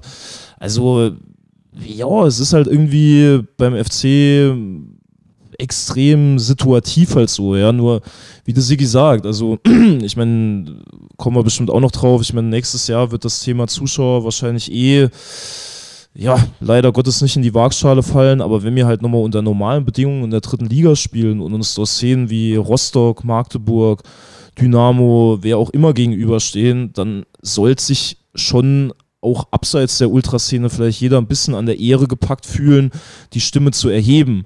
Und natürlich, es wird natürlich auch immer so argumentiert, ah, jo, die Virage, die singt nur textlastige Lieder, können wir nicht mitsingen, bla bla bla. Ich meine, Punkt eins, wir haben uns da schon versucht, anzupassen, versuchen Leute mit einzubinden, aber man muss halt auch von sich selbst auch so einen gewissen Willen einfach mitbringen. Ja? Also wenn man immer mit so einer Abwehrhaltung daherkommt, ajo, in 80er Jahren, 90er Jahren habe ich äh, nur her, her, FCS irgendwie 40 Minuten lang geschrien, ajo, die Zeiten sind halt einfach vorbei. Also das wäre halt auch einfach schön, wenn auch in anderen Teilen der Fanszene, sage ich mal, sich das irgendwo so manifestiert denn eins ist ja klar, egal ob jetzt irgendwie Ultraszene oder normaler Fanclub oder einfach nur Einzelperson, die zum FC geht, jeder hat ja irgendwie so den Willen, dass die, dass die Kurve halt laut ist, dass in der Kurve was abgeht. Ja, also wie gesagt, das ist ja nicht nur, nicht nur unser, sollte es ja eigentlich nicht nur unser Ziel sein, ähm, ja, und auch was so angesprochen wurde, ich meine, gerade diese Kritik in den Anfangsjahren, wie die Sigi gesagt hat, das ist halt auch einfach so ein klassisches Generationending, was man überall in der Gesellschaft sieht. Ich meine, wenn man sich da jetzt Fridays for Future anguckt, ich meine, da sind die, sind auch viele ältere Semester äh, am Meckern, was denn da diese jungen Leute halt wollen. Und ich meine, so war es halt damals bei uns auch. Ajo, was geht hier was geht dir, was geht dir aus dem D-Block halt weg? Weißt du, das ist so, so grotesk halt, ja. Ayo, dort die Jungen, die nerven mit ihren Fahren, die nerven mit ihren Überziehfahren, aber wenn sie dann in einen anderen Block gehen, dann ist es halt auch nicht recht halt so. Also, das ist halt auch so klassisches, äh, jo, FC-Phänomen vielleicht irgendwo. Äh, du hast gerade schon gesagt, ich würde es gern ganz direkt fragen. Ähm, ist ja die Diskussion, äh, die einen sagen, alle oder keiner. Ähm, und andere sagen, Hauptsache wenigstens ein bisschen Support. Wie steht ihr dazu? Also ganz ehrlich, wir haben dazu intern noch keine Entscheidung getroffen, weil einfach noch nicht ausreichend Fakten genug auf dem Tisch liegen. Also wir wissen bis heute nicht, äh, wo der FC spielen wird. Wir wissen nicht, äh, wie viele Zuschauer zugelassen werden, ob Zuschauer zugelassen werden. Von daher jo, haben wir da einfach nicht die Grundlage, um schon eine Entscheidung zu treffen. Trotzdem haben wir uns natürlich auch mit äh, gewissen Szenarien auseinandergesetzt. Wir waren ja beispielsweise auch in Norcy, haben das, ja, sage ich mal so, als, als Test auch irgendwo so für uns äh, mal so machen wollen. Aber ich meine, es braucht sich halt niemand Illusionen machen, selbst wenn da äh, ein paar hundert Zuschauer zugelassen werden. Also die Stadionatmosphäre, die wird weit weg von dem sein, wie wir es halt irgendwie gewohnt sind. Und bei uns gehen die Meinungen da schon auch ein Stück weit auseinander, aber es gibt auch, ja, natürlich die, sage ich mal, sehr oder militante Fraktion, die halt einfach sagt, Geisterspiele sind grundsätzlich abzulehnen und ein Spielbetrieb ohne Zuschauer kommt für uns nicht in die Frage, kommt für uns nicht in Frage. Und ich meine, das Thema kann man jetzt ewig weiterspinnen, aber ich meine, wir müssen uns halt immer vor Augen führen, was der Fußball mittlerweile für ein Business ist. Ja? Also wir sprechen über ein, ein milliardenschweres Business, ja, und dann wird ein paar Wochen nicht gegen den Ball getreten und dann steht das komplette System halt vorm Kollaps. Ja? Also das zeigt ja irgendwo schon, dass irgendwas nicht ganz richtig laufen kann. Ähm, ganz abgesehen von diesen moralischen Standpunkten moralischen Punkten. Ja. Also ich meine, wie kann es denn sein, dass schon im April, sage ich mal, als diese Pandemie halt richtig losgeht, schon damals wurde von DFB und DFL halt Lobbyarbeit geleistet, dass halt der, der Fußball weitergehen muss, alles unter diesem Deckmantel der gesellschaftlichen Verantwortung. Äh, das ist halt einfach nur der pure Hohn. Ja? Also ich meine, wenn man vom DFB gesellschaftliche Verantwortung hört, ah, jo, dann sollen sie vielleicht mal ihre Nationalmannschaft nicht zur WM nach Katar schicken. Ja, das wäre zum Beispiel ja. mal ein Zeichen. Aber gut, jetzt, jetzt, kommst du ins Plaudern, ne? Also das Richtig. sind, das sind ja, das ist, sind jetzt ist, so, ist, äh, mache ich gerne. ja, ich, ich merk's. Äh, Fahr mir ruhig ins Wort. ja, gut, mache ich auch absolut. Nee, also es sind ja, es sind ja so ein paar Themenblöcke, die du quasi in deiner Rede äh, quasi drin hattest. Ähm, es ist ja auch schon ein Unterschied, welche Liga du meinst. Also wenn du jetzt so Schalke siehst, ne, die jetzt wirklich alles schon verpfändet haben an TV-Geldern, was noch ausstand und dann direkt Platz sind, oder äh, Rot-Weiß Essen, die jetzt in der vierten Liga seit Jahren auch rumspielen und einfach äh, viel vom Umsatz sind halt einfach dann die Faneinnahmen, die dann jetzt wegbrechen, weil da immer noch äh, an die Hafenstraße immer noch 8000 Leute oder 10.000 Leute gehen. Das ist ja einfach ein Riesenunterschied. Und ähm, das wird bei uns nicht anders sein, ne? In der dritten Liga. Ja, ja. Genau, also das ist ja jetzt quasi die erste Frage, wenn jetzt, ähm, ich meine, in zweieinhalb Wochen ist es soweit. Ne? Also was äh, die, was ist jetzt das realistischste Szenario heute, dass die in, in eigentlich wäre es, also nach meinem Kenntnisstand eine unmaßgeblich, aber wäre es dann wahrscheinlich so, dass Zuschauer je nach Region zugelassen sind und dann müsste es ja äh, Frankfurt sein. Das ist vor allen Dingen interessant, weil im Moment ist es ja wirklich so, dass es regional unterschiedlich ist. Also Leipzig jetzt, die dürfen im Pokal, dürfen die, glaube ich, vor 8000 Leute spielen. Das ist dann eben Sachsen. Andere sagen komplett null. Dann ist halt die Frage, ist die, die, die Wettbewerbsgleichheit gegeben? Wenn ähm, Vereine dürfen vor 10.000 Leuten spielen, das wäre ja, ne, sagen wir, für den FC ja schon ausverkauft in Völklingen oder auch, sag mal, selbst wenn in Frankfurt gespielt, da kommen ja keine 10.000 Leute hin, da kommen auch keine 5.000 Leute fahren dahin, glaube ich, kann ich mir nur vorstellen. Egal. Ähm, es wäre auf jeden Fall keine Wettbewerbsgleichheit innerhalb der Liga, wenn es wirklich so läuft, dass ähm, je nach Bundesland unterschiedlich dann eben Leute rein dürfen oder nicht, ist in der Tat ein, ein Riesenproblem. Gerade wenn man sieht, dass da äh, Zuschauereinnahmen äh, 20, 30 Prozent vom Etat ausmachen. Wenn, wenn, wenn jetzt äh, Szenario es ist so, es wird in Frankfurt, Zuschauer sind zugelassen, es wird in Frankfurt gespielt, die sagen, 3000 dürfen kommen. Kommt ihr dann und supportet ihr dann in dem Maß, wie ihr es auch äh, in, einem, in einem Heimstadion machen würdet? Es kommt ja auch so ein bisschen einfach auf die, äh, auf die Kartenverteilung an. Also will, will man sich auch unbedingt herausnehmen, dass man sagt, ah ja gut, wenn 3000, dann aber auch erstmal nur wir. Ja, also ich meine jetzt primär. vom Schnitt her waren es jetzt die letzten Jahre nicht krass nee, mehr als das stimmt. Aber dürfen wir überhaupt nach Frankfurt fahren, wenn es Gästeverbot gibt? Ich meine ja. Das ist ein Heimspiel, ne? Das ist ein Heimspiel, aber die wollen doch nicht, dass die Leute quer durch die Republik fahren. Also bräuchten wir doch rein theoretisch eine Ausnahmeregelung. Also die, dieses Konzept hat in der Tat Lücken, ne? wie wir gerade sehen. Ne? Also da wäre es mir eigentlich, ne? Fast lieber, man sagt jetzt, kommen die ersten Spiele ohne. Ne, und, äh, aber dann für genau, alle. die ersten drei, für genau, alle. für alle. Die ersten drei liegen jetzt, äh, in den ersten drei liegen jetzt die ersten Spiele ohne Zuschauer, dass wir dann das erste Spiel im, im, Lupa, im Ludwigspark dann machen können. Ja, finde ich auch gut. Ja, das ist halt auch so ein bisschen, bisschen merkwürdig. Also wenn man sich einen Ostermann äh, angehört hat bei dieser Stadion-PK, da erzählt er ja noch was davon, ja, Geisterspiele, gucken wir, dass das in Völklingen stattfindet. Dann vom David Fischer war mal in der Zeitung zu lesen, er sieht wohl nach Frankfurt aus. Also es wäre halt, ich meine, natürlich ist der Verein da auch noch ein bisschen, äh, hängt er in Seilen und weiß so nicht wie und was, aber ja, so eine bisschen transparentere Kommunikation wäre jetzt auch nicht, äh, auch nicht verkehrt von Vereinsseite, was denn zumindest für Optionen auf dem Tisch liegen, weil ich meine, man weiß jetzt ja immer noch nicht, ob dieses Thema Völkling, ob das jetzt machbar wäre oder nicht, weil ich meine, was für sich, gewisse Anzahl an Zuschauern könnte man vielleicht auch in Völkling unterbringen. Ähm, es sind halt einfach noch zu viele offene Fragen, um sich da auch für uns irgendwie final festzulegen. Sprechen da die Offiziellen mit euch? Also gibt es da irgendwie einen Kontakt? Ähm, ich habe jetzt auch nur gelesen, ähm, es gibt dann schon auch Vereine, wo auch Vereinsführungen ganz direkt auf die aktive Fanszene zugehen, weil das denen auch wichtig ist und weil sie auch verstanden haben, ähm, ja, vielleicht, dass sie ein bisschen von diesem hohen Ross runterkommen müssen und äh, wie wichtig das einfach ist, gibt es das auch in Saarbrücken oder gar nicht?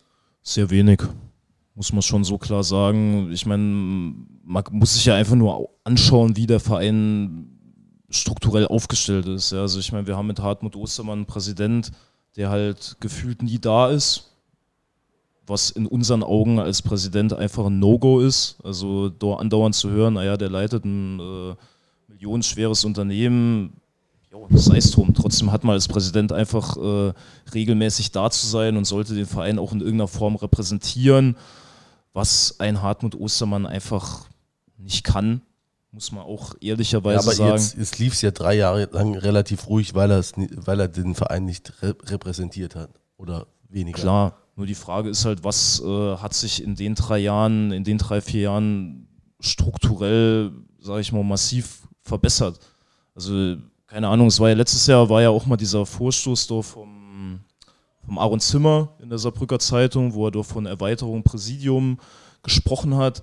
Also seitdem hat man halt von dem Thema auch nichts mehr gehört. Aber da, da, äh, das ist auch eine interessante Frage, da würde ich auch gerne mal äh, äh, einsteigen. Das ist ja dann, äh, Aaron Zimmer ist ein Aufsichtsratsmitglied, äh, war lange bei Adidas tätig, ne? ihr verbessert mich, wenn ich äh, Scheiße rede.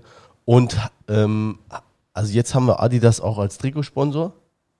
Ähm, was mich immer so ein bisschen verwundert. Ich habe das auch mitbekommen, der hat auch gesagt, uns fehlt ein Vorstand Marketing. Das hat die SVE zum Beispiel, die haben einen Vorstand Marketing, die haben einen Vorstand Sport, die haben das alles schön getrennt. Ähm, aber was macht der Aufsichtsrat eigentlich genau? Also er beaufsichtigt, ne? aber Uli Hoeneß ist auch, war auch Aufsichtsratsvorsitzender. Ne? Also kann da noch mehr kommen? Oder reicht es, wenn ich einmal mich hinsetze und sage, ey, wir brauchen Marketing? Leider. Also ich meine, man muss sich ja einfach nur mal so diese Evergreen-Themen anschauen. Ja? Also ich meine, wie gesagt, das ist halt auch sowas, auch der Ostermann in dieser PK, dieses Gepöbel gegen Elversberg, das ist halt einfach nur lächerlich. Also mit so einem Verein sollten wir uns halt irgendwie gar nicht auf eine Stufe stellen.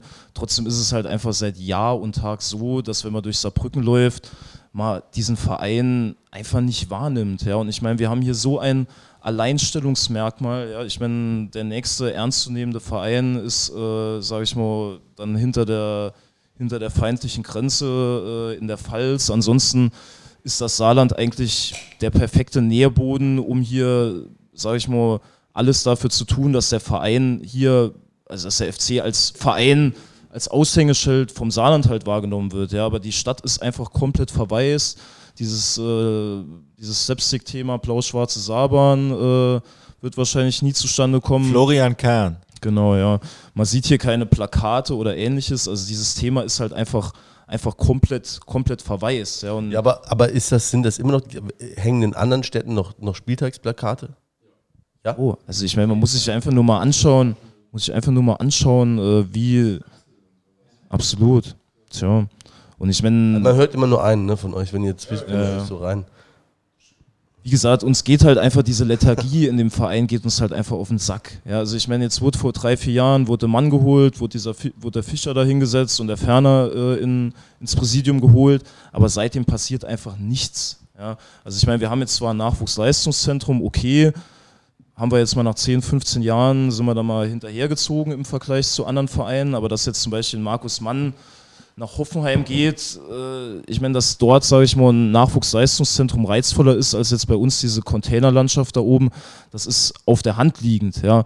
Dann hat dieser Herr Weller, hat ja im Interview auch gesagt, ja, die Gremien sind im regelmäßigen Austausch. Ich meine, auch das, also wir sehen halt nicht, dass so irgendeine Kommunikation in diesem Verein großartig stattfindet, dass da mal irgendwie eine Vision entwickelt wird, wie es denn hier weitergehen könnte, sondern es wird, wird nach wie vor ist es unseres Wissens nach so, dass Victors diese Einjahresverträge ausstellt. Der Weller stellt sich dann dahin und erzählt was von verantwortungsvollem Wirtschaften. Das sind halt alles so Punkte, die können wir halt kaum noch, kaum noch für voll nehmen. Also wir erwarten einfach mehr, mehr Leben in diesem Verein, einfach mehr Agilität und mit dem Personaltableau, was wir da im Präsidium haben, mit dem Ostermann, mit dem Weller, ja, wird in diesen Verein einfach nicht die Fahrt reinkommen, die wir uns wünschen. Ja, werden wir mal ein bisschen konkreter, weil ich bin nämlich auch seit, äh, seit langem äh, Vereinsmitglied und habe schon einige Mitgliederversammlungen auch mitgemacht und weiß, dass die Boys ungefähr da ist jetzt geschätzt, aber seit zehn Jahren auch versuchen, auch aktiv eben Einfluss zu nehmen auf, auf Vereinspolitik, sich auf ähm, Mitgliederversammlungen exponieren, Anträge stellen. Ähm, das hat, denke ich, schon eine Menge bewirkt. Nicht alles hat dann im, in letzter Konsequenz auch dann eine Wirkung gehabt. Nichtsdestotrotz äh, wurde man ein bisschen in der Scheiße rumgerührt, ähm, wobei es dann oft dann doch noch dieselbe Scheiße ist. Ne? Das ist der Punkt, ja. Ähm, für mich jetzt als, als eben einfach Vereinsmitglied, der auf, auf die Sitzung ähm, geht und sich das anhört und schon der Meinung ist, für mich der, das bessere Argument soll dann gewinnen, ähm, stellt es sich dennoch so dar, als ob dann wirklich die, die, eigentliche Vereinsführung, egal was man an Anträgen stellt oder wen man irgendwie in, in welches Gremium auch immer wählt, eigentlich haben das immer dieselben Personen in der Hand und die tun auch alles dafür, dass es in ihrer Hand bleibt. Und aus meiner Sicht kann man da sehr wenig gegen tun. Wie seht ihr das?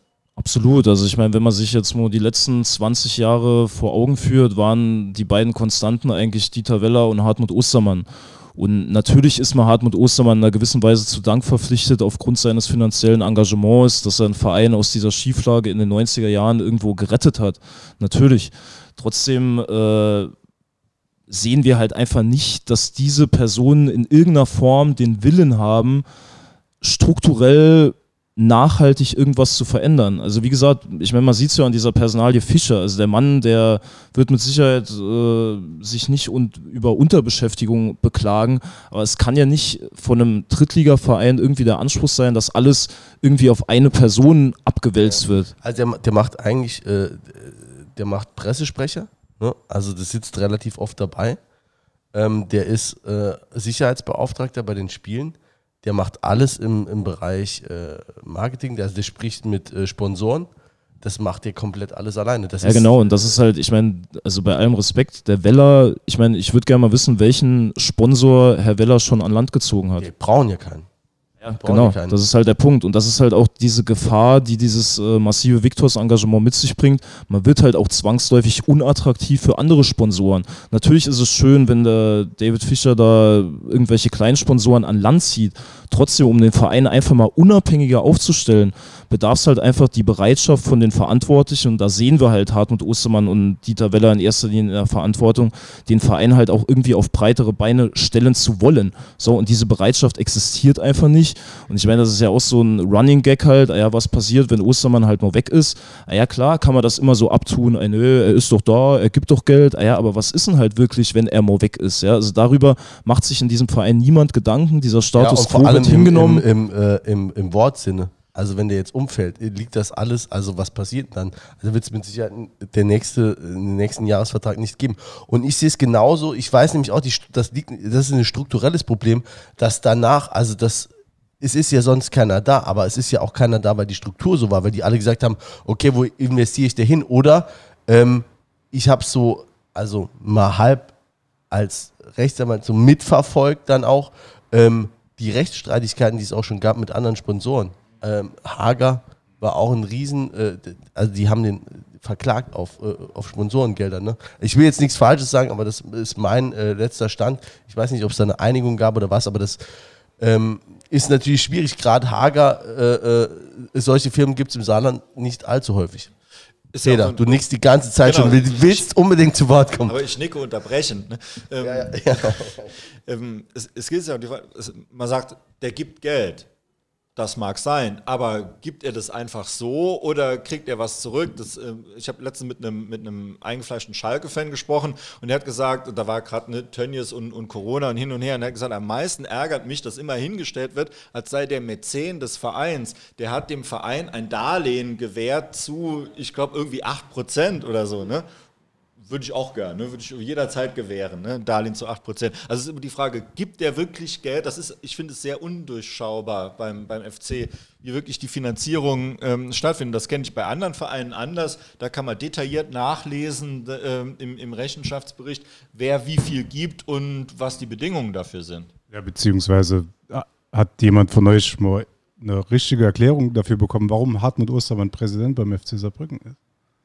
Also gibt es irgendeine also ich habe also hab die Antwort emotionale. Äh, ne, also ich habe also was, was, was denn eigentlich seine, was seine wirkliche Motivation dahinter ist. Nee, also da, die fehlt mir auch. Und äh, also was wir auch schon mal, ich weiß nicht, ob es hier im Podcast war oder so, aber auf jeden Fall in, in äh, so Besprechungen aufgeworfen haben, die Frage, äh, wo liegen überhaupt auch die Marketingrechte? Das ist ja auch wieder eine Frage, wer, wer verdient da Kohle? Also wenn wir uns jetzt morgen oder überlegen uns, wir machen mal äh, ein, schöneres T-Shirt, als es das Aufstiegsshirt vom Verein ist ähm, und verkaufen das mit äh, Emblem, äh, kriegen wir da eine Abmahnung? Also schreibt uns da jemand oder wer, wer, wer verdient denn da dran und wer, das ist alles so ein bisschen undurchsichtig, ich sehe es genauso. Also es sind ein paar handelnde Personen, die sportliche Führung wird immer mal wieder ausgetauscht, mal, mal besser, mal schlechter. Im Moment seit ein paar Jahren Ruhe im oder relativ in ruhigen Gewässern. Das kann sich aber, man hat immer das Gefühl, und ich glaube auch, das ist so die Angst, die man immer wieder spürt, ähm, jetzt auch so in Gästeblock-Diskussionen aktuell, dass es eine grundlegende Angst ist, dass jetzt bald wieder alles umschwappt und du verlierst dann alle Spiele und dann kommt wieder irgendeine Schaftasche. Und ich habe es schon immer gesagt. Ich habe es schon immer gesagt. Ja, aber genau das ist doch der Punkt. Ich meine, wenn du jetzt hier irgendwelche Gästebuchdiskussionen äh, anstößt, ich meine, wir wollten jetzt nicht zu intensiv drauf eingehen, werden, wir beteiligen uns da jetzt auch nicht dran, aber dieses Gebäsche da jetzt gegen den Quassenjock, ich meine, da wärst du jetzt eigentlich mal an der Zeit, sich als Präsident hinzustellen und zu sagen, ihr Leute, wir als sportliche Führung haben diese Entscheidung zusammengetragen. Wir stehen hinter diesem Mann und ihr habt wohl nicht mehr alle Latten am Zaun, jetzt vor Saisonbeginn doch schon eine Trainerdiskussion halt zu starten. Ja. Wäre das eine Sache vom Präsidenten? Ja gut, irgendjemand muss ja den Verein repräsentieren. Also ich meine, wenn man sich beispielsweise mal andere Präsidenten anschaut, das wäre doch ein Luginger. Das wäre doch jetzt eine Luginger. Oh klar, nur bei so einem Thema kann das ja auch mal von oberster Stelle kommen. Ja, nur wenn der Mann halt einfach nie da ist, dann funktioniert halt sowas nicht. Und das ist halt einfach das, was uns halt nervt. Ja, es gibt niemanden, der diesen Verein irgendwie mal so ein bisschen nach außen repräsentiert. Ja, also ich meine, man kann das auch nicht im Dieter Ferner jetzt auch noch auferlegen, der sich ja auch schon mit um Sportliche kümmert. Ansonsten ist dieses Feld halt einfach komplett verwaist und das hat dem Verein einfach massiv geschadet. Ja, also ich meine, allein dieses Stadionthema, ja, natürlich ist es unsäglich, was die Stadt da alles für, für Mist gebaut hat, ja. Trotzdem ist es natürlich so, dass wenn der Verein über ein Jahrzehnt, anderthalb Jahrzehnte keinen Pfifferling darauf gibt, irgendwie mal ein gutes Verhältnis zur Stadt aufzubauen, dann äh, darf man sich halt auch nicht wundern, äh, wenn dieses ganze Thema halt irgendwann komplett in den Sand gefahren wird. Vielleicht hole ich da jetzt ein bisschen zu sehr aus, aber wir hatten es auch in unserem Vorgespräch. Unterbreche dich auf jeden Fall, wenn es soweit mach ist. Mach das, mach das. Ich meine, wir haben die Pressekonferenz vom Ostermann gesehen, ja, und das geht uns halt auch einfach so ein bisschen gegen den Strich, was so diese allgemeine Stadiondebatte angeht. Natürlich versagt die Stadt in vielerlei Hinsicht am, am laufenden Band, aber Hartmut Ostermann hat in dieser Pressekonferenz gesagt, dass es quasi schon 2016 klar war, dass das mit diesen 16 Millionen nicht zu machen ist, dieser Umbau. Spricht davon Unterdrücken aller Positionen, Hauptsache was hingeschrieben, damit es halt irgendwann gemacht wird. Wie verantwortungslos ist denn das von unserer Vereinsführung damals mit anzuschauen, dass die Bagger den historischen Ludwigspark platt machen mit dem Wissen, dass das eigentlich utopisch ist, mit dieser Summe halt irgendwie fertig zu bauen. Hartmut Ostermann sagt auf dieser Pressekonferenz, wir sind aus dem Stadion rausgegangen mit der Hoffnung, dass es in 22 Monaten fertig ist. Man kann doch als verantwortungsvolle Vereinsführung nicht mit der Hoffnung aus einem Stadion rausgehen, nach Völklingen gehen und quasi finanzielle Einbußen in Kauf nehmen, Zuschauerverlust in Kauf nehmen, einfach nur mit der vagen Hoffnung, dass die Stadt dieses öffentliche Projekt in zwei Jahren fertig bekommt. Das ist für uns, sorry, so weit müssen wir einfach gehen, einfach inkompetent. Ja, also es kann nicht sein, dass das Präsidium in erster Linie Hartmut Ostermann und Dieter Weller damals tatenlos zugesehen haben, wie unter einer absolut nicht klaren Faktenlage unser Ludwigspark abgerissen wird, wir nach Völklingen auswandern und schon damals eigentlich klar war, dass das Ganze nur im Chaos enden wird, weil halt einfach nur 16 Millionen halt veranschlagt wurden. So, und das sind Punkte, die kreiden wir dem, kreiden wir dem Präsidium einfach an. Okay, aber da muss ich sagen, was hättest du denn gemacht als Oster? Man hätte gesagt, jetzt Finger weg vom Ludwigspark, wir spielen hier weiter, solange, bis ihr uns ein anständiges Konzept für ein neues Stadion vorlegt. Zum Beispiel. Was wäre daran jetzt so, so absurd gewesen? Also ich meine... Das Problem ist halt eben auch, wenn, wenn man, sagen wir mal, einen, einen schwachen Präsident hat oder einen Präsident, der wenig präsent ist, dann irgendjemand füllt ja dieses Vakuum. Und damals in, dieser, äh, in diesen Verhandlungen war es eben Sasic gewesen, der war da gewesen und der hat ja auf vielerlei Ebenen unselig gewirkt beim FC. Und der hat war ja auch einer, der, der da eben mitverhandelt hat. Und wenn es eben niemanden gibt mit, mit Fachverstand, mit, mit Besonnenheit, mit Weitblick, irgendjemand füllt es dann, aber wer das sein wird, und das ist dann eben in der, in der Vereinsvergangenheit, waren das oft Leute eben ohne Plan, die eben langfristig sehr geschadet haben. Wenn man guckt, wie lange wir jetzt eben hier nimmer in Saarbrücken spielen, was ein absolutes Unding ist, da muss man auch kein Ultra oder Traditionalist oder sonst was sein. Das ist einfach ein Unding, dass man so lange nicht in seiner Stadt spielt.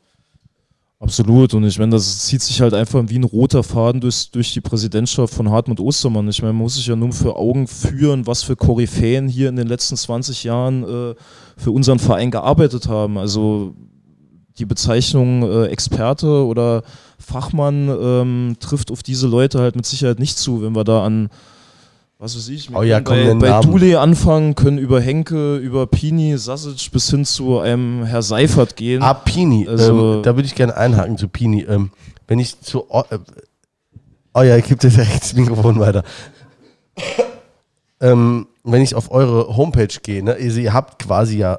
Also es existiert eine Homepage, ne? Also die ist auch von euch, Boys. Und dann, versuchen im Internet so wenig wie möglich präsent zu sein. das gelingt euch. Ähm, dann komme ich auf einen Blog, der heißt Gib den FCS frei. Und ich meine, ähm, da war, das ging los als äh, zu Zeiten von, von Pini-Gate. Ne, ist, also habt ihr damit, mit, es gibt's, ist das noch aktuell? Gibt den FCS frei? Also Sollen wir kurz, äh, die Abhöraffäre meinst du? Ne? die Abhöraffäre, ja. Lauschangriff. Claude Ja, erklär's- Burgert, erklär's. Claude Burgert damals ähm, im Aufsichtsrat ja, und ähm, der hatte ein, Heute noch engagierter Fan. ja, okay, war früher auch Sponsor, ne? Kleinsponsor.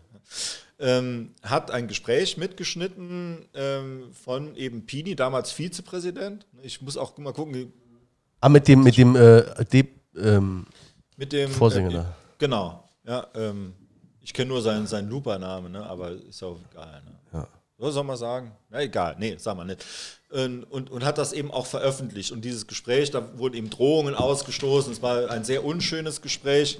Und äh, im Nachhinein war dann eben die, äh, die Debatte, darf man sowas mitschneiden? Juristisch natürlich nicht, darf man es veröffentlichen, aber äh, zählen jetzt die Inhalte gar nicht mal von dem Gespräch, nur weil eben dieses Mitschneiden illegal ist.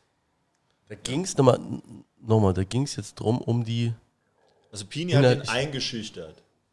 es ging um eine Mitgliederversammlung oder, Es ging, es ging quasi um mehr oder weniger Stimmenkauf für äh, bei dieser Mitgliederversammlung, genau. Ja. Ähm, aber gut, da, ja, da muss man ja,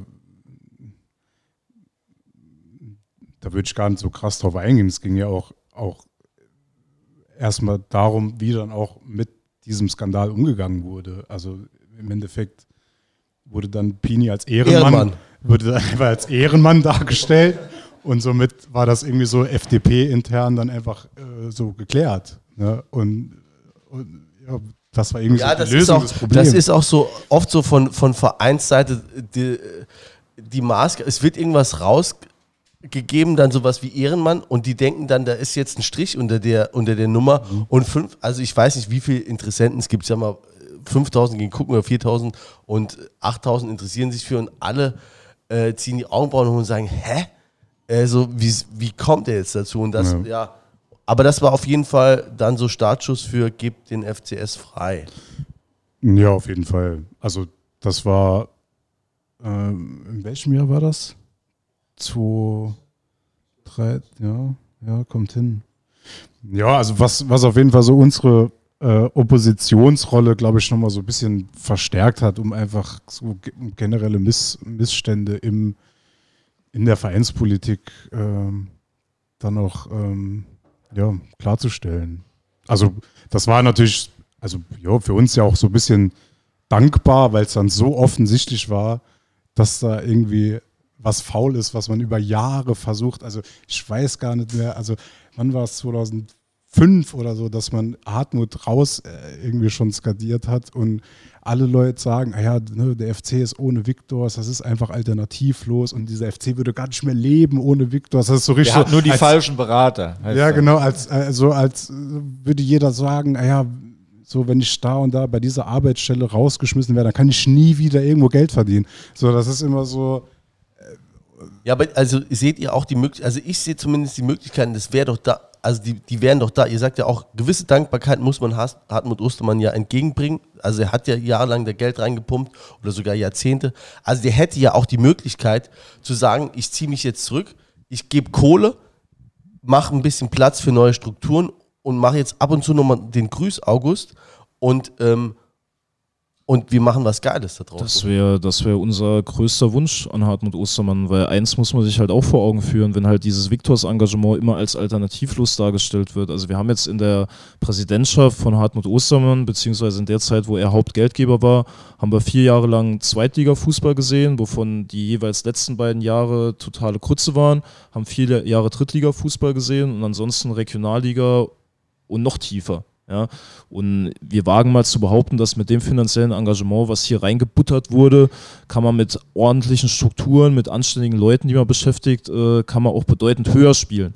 Und was halt damals auch für diese Gebt den FCS-Freikampagne so mit der Startschuss war, ich meine, damals waren ja auch diverse Satzungsänderungen immer heiß diskutiert auf den Mitgliederversammlungen.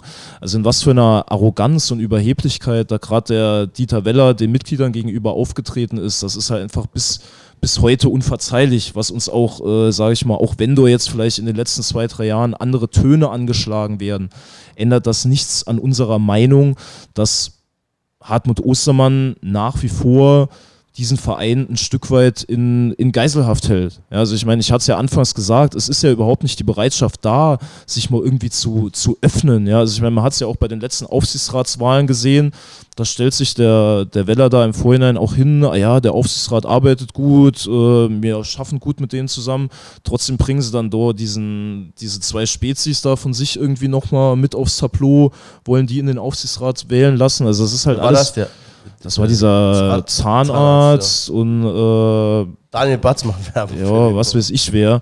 Wie gesagt, wir haben halt einfach keinen Bock mehr auf diese verkrusteten Strukturen, auf dieses, äh, dieses, äh, diese Lethargie, die sehen wir halt einfach immer noch in dem Verein. Das mag zwar irgendwie so für die Öffentlichkeit nicht mehr so sichtbar sein, gleichzeitig haben wir halt hier im Saarland auch, äh, jo, keine, keine Presse irgendwie, die jetzt mal Dinge krass investigativ oder kritisch hinterfragt halt, sondern was weiß ich, ich meine, Victors hat ja auch da ihr eigenes Plättchen halt im Forum beispielsweise und auch ansonsten schon über diese Bildzeitungsartikel, keine Ahnung, das äh, wird meine Tochter in der ersten Klasse in der Grundschule, wird die das auch noch hinkriegen. Ich meine, das ist ja alles kein, kein fundierter Journalismus irgendwie, der die Zustände hier mal kritisch auf den Prüfstand stellt. Und auch wenn wir jetzt diesen Banner, gebt den FCS frei, nicht mehr im Stadion hängen, ist diese Weil es Botschaft bei wahrscheinlich uns... eine gewisse Abhängigkeit auch gibt. Ne? Also es sind dann ja, Ja, immer klar. Das äh, ist im Saarland wahrscheinlich noch ausgeprägter als äh, irgendwo sonst. Ich meine, es ist ja auch bezeichnend, dass da Milan Casic damals noch dann irgendwie Sportbeauftragter bei Victors wurde. Also es ist ja dann lustigerweise auch so, dass Ostermann ja dann immer ein Herz hat, sage ich mal, für die Versager, die er dann hier in den Verein halt schleppt. Da, da wollte ich, da wollte ich auch nochmal, also ist das Zufall oder ist der wirklich immer schlecht beraten? Oder warum hat der, also warum ist es dann Milan Sasic genau? Den er dann noch, Ja, ähm, man sieht so, man sieht's doch jetzt an dieser Kalmund-Geschichte. Da vor zwei Monaten ein Artikel in der Bildzeitung, Kalmund mit dem Rasenguru im Stadion halt. Ja.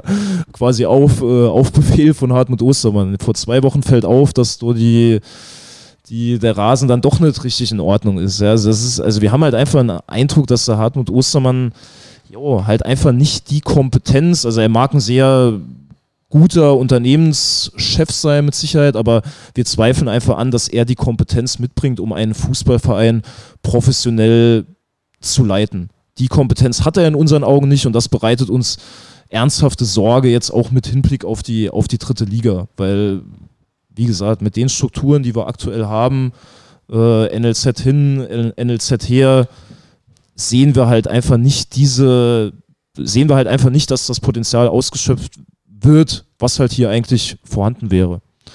und ich, ich muss nochmal nachfragen, also wie sähe das aus? Also ihr habt jetzt gut gesagt, wie, wie kommt der Verein, das ist ja immer so dein Thema jetzt, wie, wie kommt der Verein in der, in der Stadt vor?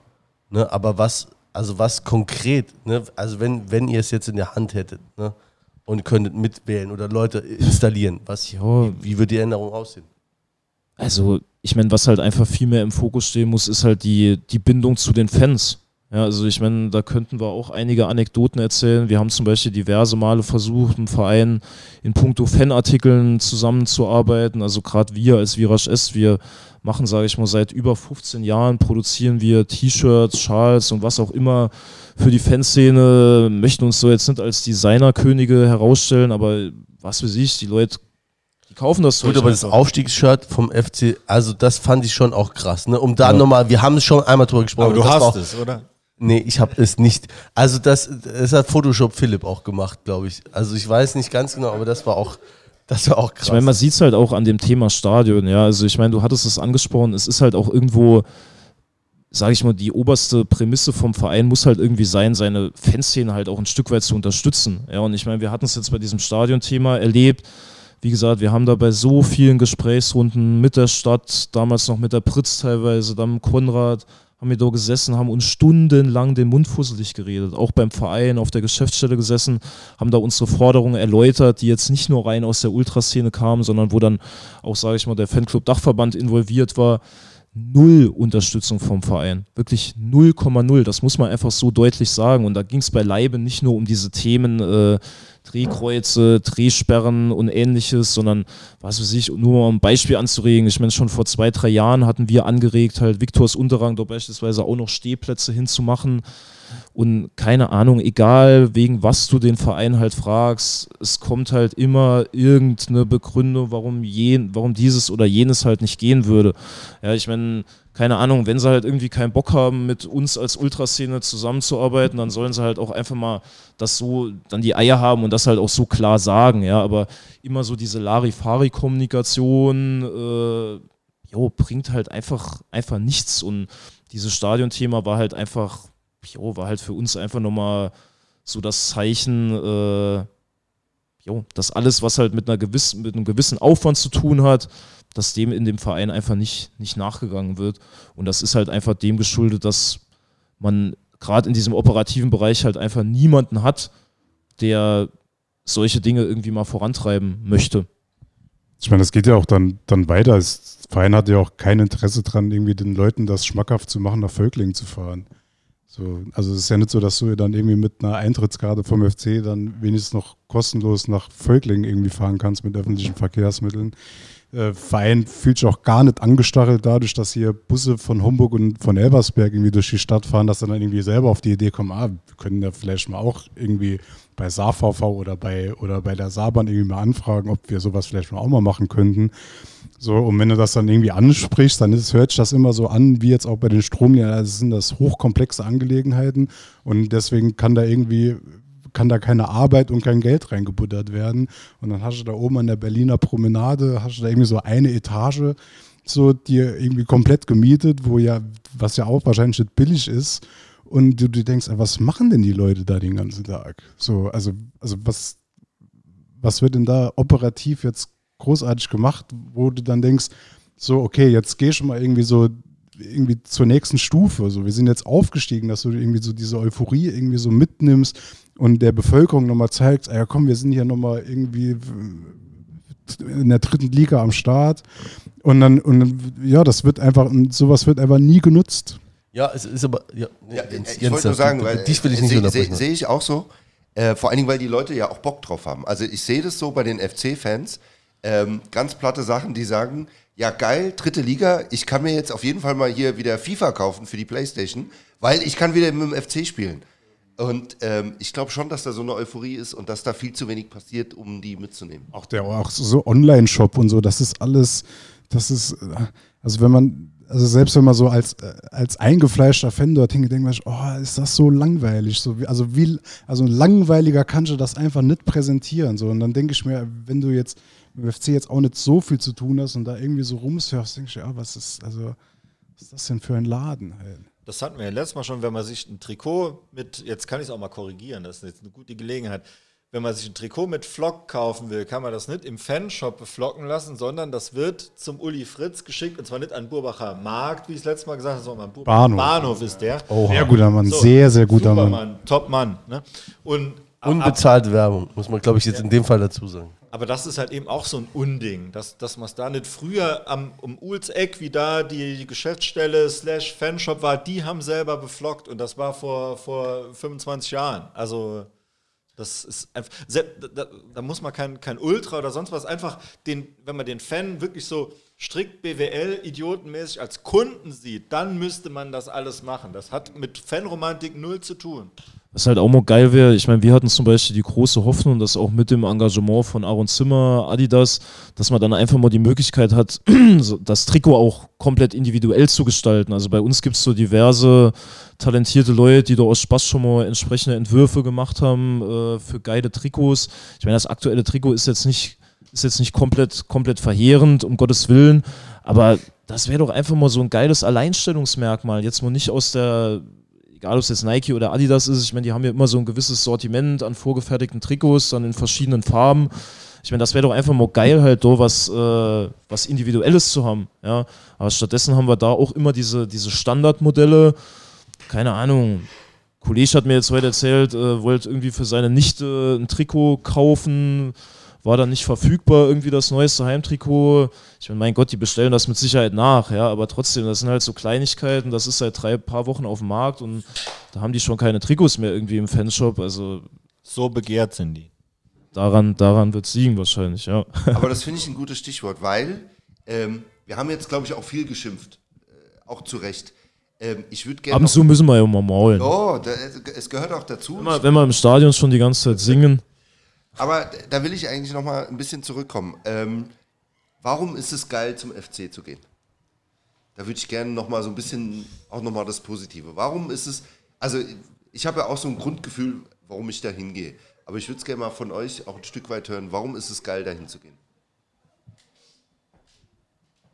Wirklich schwierige Frage eigentlich. Also es, ähm, auch schon bei dem, ich glaube bei dem Erlebnis Fußball-Interview wurde, glaube ich, eine ähnliche Frage gestellt, warum es geil ist, zum FC zu gehen. Also einfach die, die Leidgeprüftheit, ähm, dass man merkt, okay, man kann durch die größte Scheiße gehen und trotzdem hat man zumindest unter dem engen Kern, sage ich mal, so einen Zusammenhalt, wo man denkt, okay, das ist teilweise für viele äh, quasi eine Ausweichfamilie, was einem so viel gibt, dass man sagt, okay, scheißegal, wie, Sport, wie es sportlich läuft, ob äh, Oberliga oder sonst wo, DFB-Pokal Halbfinale, äh, Viertelfinale, was wir mitgemacht haben, ähm, dass einfach scheißegal ist, wie die sportliche Situation ist. Es ist einfach, du gehst zum FC, du repräsentierst deinen Verein, deine Stadt, deine Gruppe,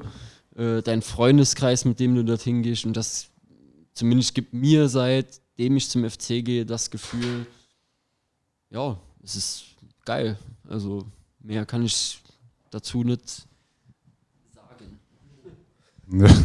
Also ich glaube, also, also was bei mir persönlich, also was mir irgendwann klar wurde, da war ich 19, 20, ähm, dass der FC tatsächlich so ein Grund war, warum ich, also warum ich auch hier nicht weg wollte.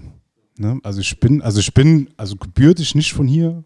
Also ich wohne auch, also ich wohne seit jetzt, seit über 28 Jahren hier.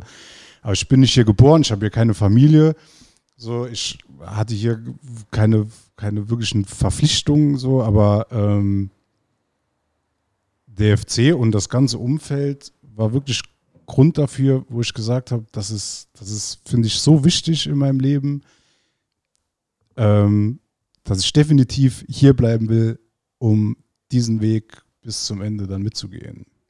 Und ähm, ja, im, im Endeffekt fuckt es mich auch deswegen auch so was, was Stimmung und sowas angeht, nie ab, weil ich mir immer denke, ja, Digga, selbst wenn es 15 Leute sind, so, mit denen du das, mit denen du das irgendwie noch irgendwie mit Überzeugung und mit Spaß machen kannst, dann ist, dann ist das genauso viel wert, wie wenn du es mit 4000 machst. So. Äh, ich, ich, hätte mal noch ne, da eine äh, Frage zur Anzahl. Ne? Wenn ihr, also in Spielen, wenn es jetzt um nichts mehr geht, ne? wie ich sag mal letztes Jahr, als, gegen, als klar war, dass 1860 irgendwie aufsteigt oder dass wir da nicht mehr mitmachen, ne? da waren auch bei euch im Blog also extreme Leerstellen. Ne?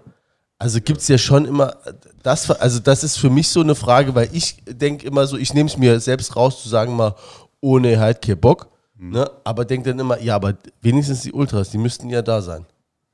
In voller Stückzahl, Mensch. Ja, genau. Ja. Ja, das ist. Äh, den Anspruch kann man auf jeden Fall haben. Den sollte man auch haben, definitiv.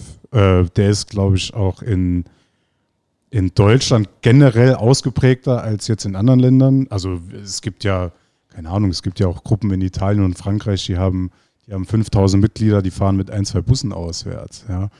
Das ist in Ähm, Frankreich auch so ähnlich, ne? Oder ist es auf jeden Fall nicht so krass wie jetzt? Ja, die, die Auswärtsfahrermentalität in Frankreich ist jetzt generell bis auf jetzt die großen fünf, sechs, ist ja jetzt ja auch nicht so ausgeprägt wie jetzt in Deutschland. Ich, Ähm, Also ich ganz kurz, dass ich un unterbreche, aber ich glaube, das ist auch in Saarbrücken manchmal richtig krass, dass äh, äh, an einem Samstag zum Heimspiel gegen Ulm 3000 Leute sind und dann äh, die Woche drauf in Offenbach Ja, äh, dreieinhalbtausend. ja, also Völkling, selten. Völkling ist natürlich dann auch nochmal noch mal so ein Faktor, der da einfach hinzukommt, dass wir ja auch persönlich, äh, deshalb hängt ja zum Beispiel auch kein Virage Est Banner, weil das ja jetzt ja, das ist ja nicht unsere Kurve, das ist ja nicht unsere Heimat, das ist halt jetzt, ne, das ist ein Exil, wo man jetzt irgendwie auch schon seit, äh, seit einer halben Dekade irgendwie hinfährt. Aber wir haben ja keinen, wir haben ja keinen Heimatbezug dazu. Und dann gerade dann noch in, in Völklingen, wo es natürlich auch bei uns Leute gibt, die halt sagen, ah, nee, komm, so, ich meine, wie gesagt, wir sind auch, ne, wir sind alles hier drei Väter, es gibt noch mehr Väter, es gibt auch dann noch, noch mehr Leute, die jetzt nicht mehr Anfang 20 sind, die sagen, ah ja, ich fahre jetzt um jeden Preis zum FC, sondern ich verbringe dann irgendwie auch mal einen gechillten Tag mit der Frau oder mit dem Kind. So, und dann bin ich auch der Letzte, der dem dann irgendwie ans Bein pisst. So. Bin ich auf jeden Fall. Ja. Wir hatten ja noch ein paar Zuhörerfragen. Kommen wir noch dazu. Da kommen wir sicherlich noch dazu. Ähm, und zwar, wenn ich ein bisschen vorbereitender bin, als wenn ich einfach so äh, mal. Du hast ja auch Internet, oder? Ja. Ach so, gut. Kann ich auch. Ähm, genau, wir haben ja, ähm, ich weiß nicht, ob ihr es verfolgt habt, gerade auf, auf Instagram haben wir so ein paar Fragen. Ähm, Heute will ich aber, wenn du schon äh, ausfaden willst, ne, heute will ich nee, nee, durchlabern. nee, nee. Bitte, was willst du? Ich- Heute will ich, heute, ich hätte noch ein paar Sachen. Ja, ja, der, äh, ich will die nur nicht äh, äh, vergessen am Ende, weil äh, viele Fragen habe ich auch noch. Aber ähm, eine Frage. Nee, ich lese deinen Fragenkatalog ruhig vor, Jens. Wenn Jo, ich jetzt mach ich. die, wenn du es jetzt so haben willst, dann können wir es gerne. Ähm, eine, äh, die, die mir da direkt äh, hängen geblieben ist, äh, als es äh, die Menschenkette gab, hieß es, ihr hättet nicht mitgemacht. Ist das korrekt und Wir warum haben nicht? organisiert auf jeden Fall nicht mitgemacht. Ich bin auch nicht im Bilde, wer, also wie viele in unseren Reihen trotzdem hingegangen sind. Ähm, aber es gibt, also die Erklärung ist einfach, dass, wie der, wie der Matthias ja auch schon formuliert hat, also wir haben uns ja wirklich, also was das Stadion angeht, wirklich schon die, würde ich mal sagen, die Zähne ausgebissen. Das war aber vor Ja. dem. Äh, achso, ja, gut. Nee, ja. Entschuldigung. Äh, ich denke ich denk auch so, dieser, der, der Abriss des alten E-Blocks, das war auch nochmal so, so ne, der letzte Tropfen, so, ne, der das nochmal zum Über, Überlaufen gebracht hat. Ähm, ja, also kann man schon sagen, dass wir konsterniert sind, was das angeht. So, ja, kann man schon so sagen. Ähm, also ich kann die Kritik verstehen. Ich kann die Kritik verstehen, dass man, dass man sich halt schon wünscht, dass wenn dann, wenn sowas ins Leben gerufen wird und schon so viele Leute kommen, wo man dann denkt, ah ja, pf, gut, ne, die wollen ja auch immer irgendwie von uns was, dass wir da mitmachen und dass wir da mitsingen und irgendwie da mithelfen. Und dann, ähm, und dann erscheinen wir nicht in der Stückzeit, in, wo sie sich das erhofft haben. Das kann ich gut verstehen, auf jeden Fall.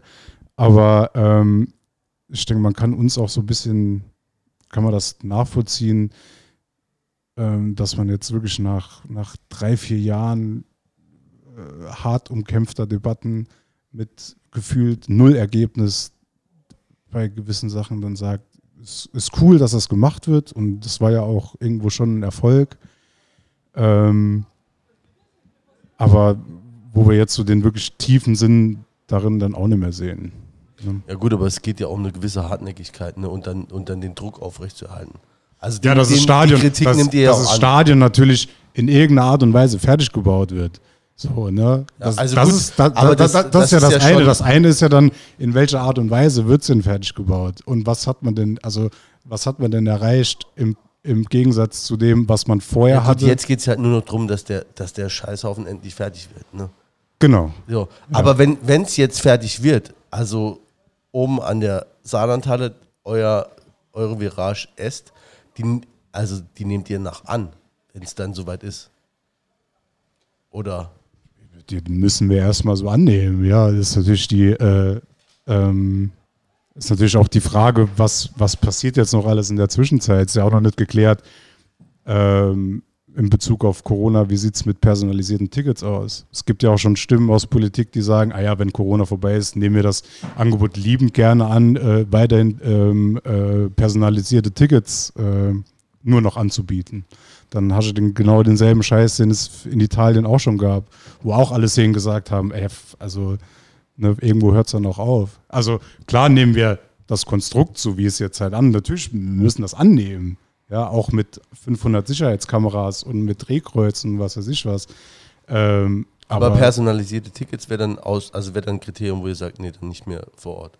Also ich, also meiner Meinung nach gibt's, also ist, ist der Standard von personalisierten Tickets, das ist ein Teufelskreis, aus dem du nicht mehr rauskommst. Also wenn du, also wenn du das irgendwie angenommen hast, ähm, dann fängt man halt auch an, gewisse Ideale, für die man halt auch steht, wo man ja eh schon immer irgendwie zurückrudern muss und das schlucken muss und dies schlucken muss. Ähm, aber mit per- personalisierten Tickets, da ist dann noch irgendwann ist so ein gewisser, gewisser Gipfel dann auch erreicht, wo du halt sagst, ayo Leute, ne, dann, dann macht's halt wie die, macht's wie die NFL oder macht's wie die NBA, so dann zieht's einfach richtig krass derbe kommerziell auf, sagt das dann auch so und äh, aber dann sind halt einfach gewisse Leute dann einfach raus aus der Nummer. Ich würde nochmal zu der, zu der Hörerfrage zurückkommen mit der, ähm, mit der Menschenkette. Also ich, ich sag mal gleich, ich war selber nicht dabei ne, und ich hatte auch kein Interesse hinzugehen und, und äh, weil ich von, von so, ähm, ne, früher hat man so bei in Demokreisen so Large-Demo hat man das genannt, da halte ich, halt ich persönlich nichts von. Jetzt, jetzt könnte man aber ketzerisch, könnte man jetzt sagen, ich mache jetzt einfach mal so diese, ähm, diese Stimme, ähm, die wolle nur ihr eigenes Ding machen und wenn jemand anderes was macht, da sind sie nicht dabei. Wenn, wenn das jetzt jemand so formulieren würde, was, was würdet ihr da sagen? Dann fällt mir die Antwort relativ einfach. Also ich meine, wenn wir beispielsweise anfangen würden, äh, uns nach jedem Spiel darüber zu beschweren, dass Person XY nicht äh, die Mannschaft unterstützt hat oder warum Person XY auswärts fährt und sich dann nur an Bierstand stellt und sich volllaufen lässt oder Person XY überhaupt nicht auswärts fährt. Also ich meine, wir hätten auch genug Sachen. Das ist äh, aber personalisiert, das andere wäre ja gruppenspezifisch.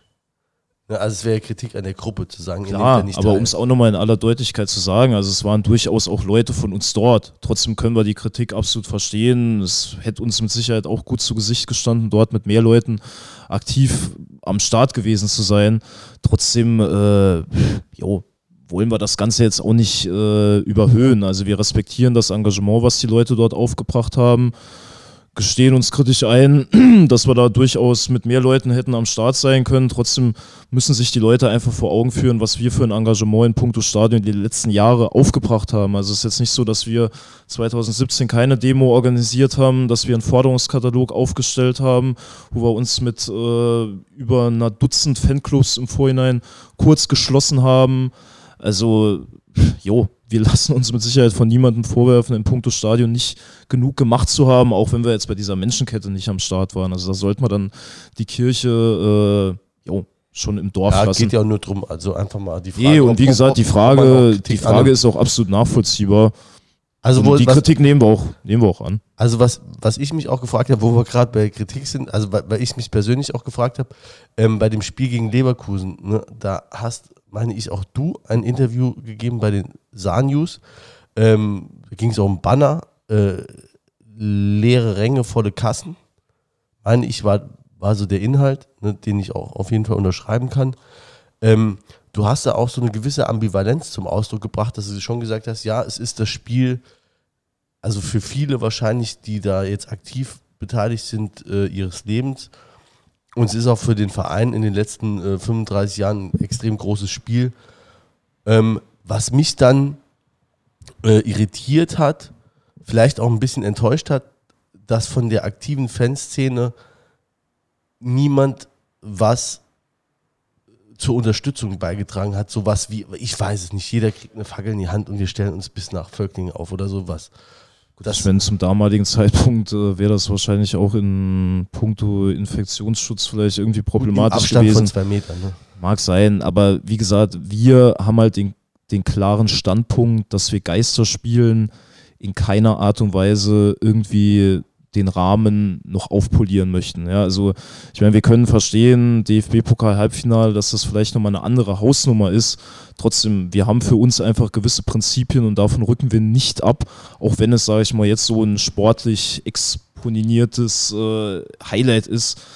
Ähm, von daher äh, jo, stehen wir da auch bis heute zu, dass es einfach auch die richtige Plattform war, die Kritik eben deutlich zu machen, weil im Endeffekt äh, das ganze Gelaber, was man da von den Verbänden hört, das ist einfach nur das pure Geheuchel. Ja, also es geht einfach nur darum, dass der Rubel weiter rollt. Alles andere sind leere Worthülsen, äh, die man in die Tonne kloppen kann. Und äh, ich meine, wir Ja, haben zum Beispiel auch vollkommen recht, aber, die, aber ich meine, ihr unterstützt ja auch die Mannschaft. Also Genau. geht's ja um, also eine Ambivalenz heißt ja immer, okay, ich finde, das finde ich scheiße, das kann ich ja unterschreiben. Auf der anderen Seite brauchen vielleicht ein paar Mann gegen in so einem Spiel Unterstützung. Und also ich einfach so als einfacher Fan hätte es mir in dem Fall von der aktiven Fanszene gewünscht, dass man ähm, ja, dass man sagt, irgendeine Form der Unterstützung für die, nur für die Mannschaft, für das Spiel. Jetzt scheißegal, was der DFB, was die so, also das gebe ich dir vollkommen recht.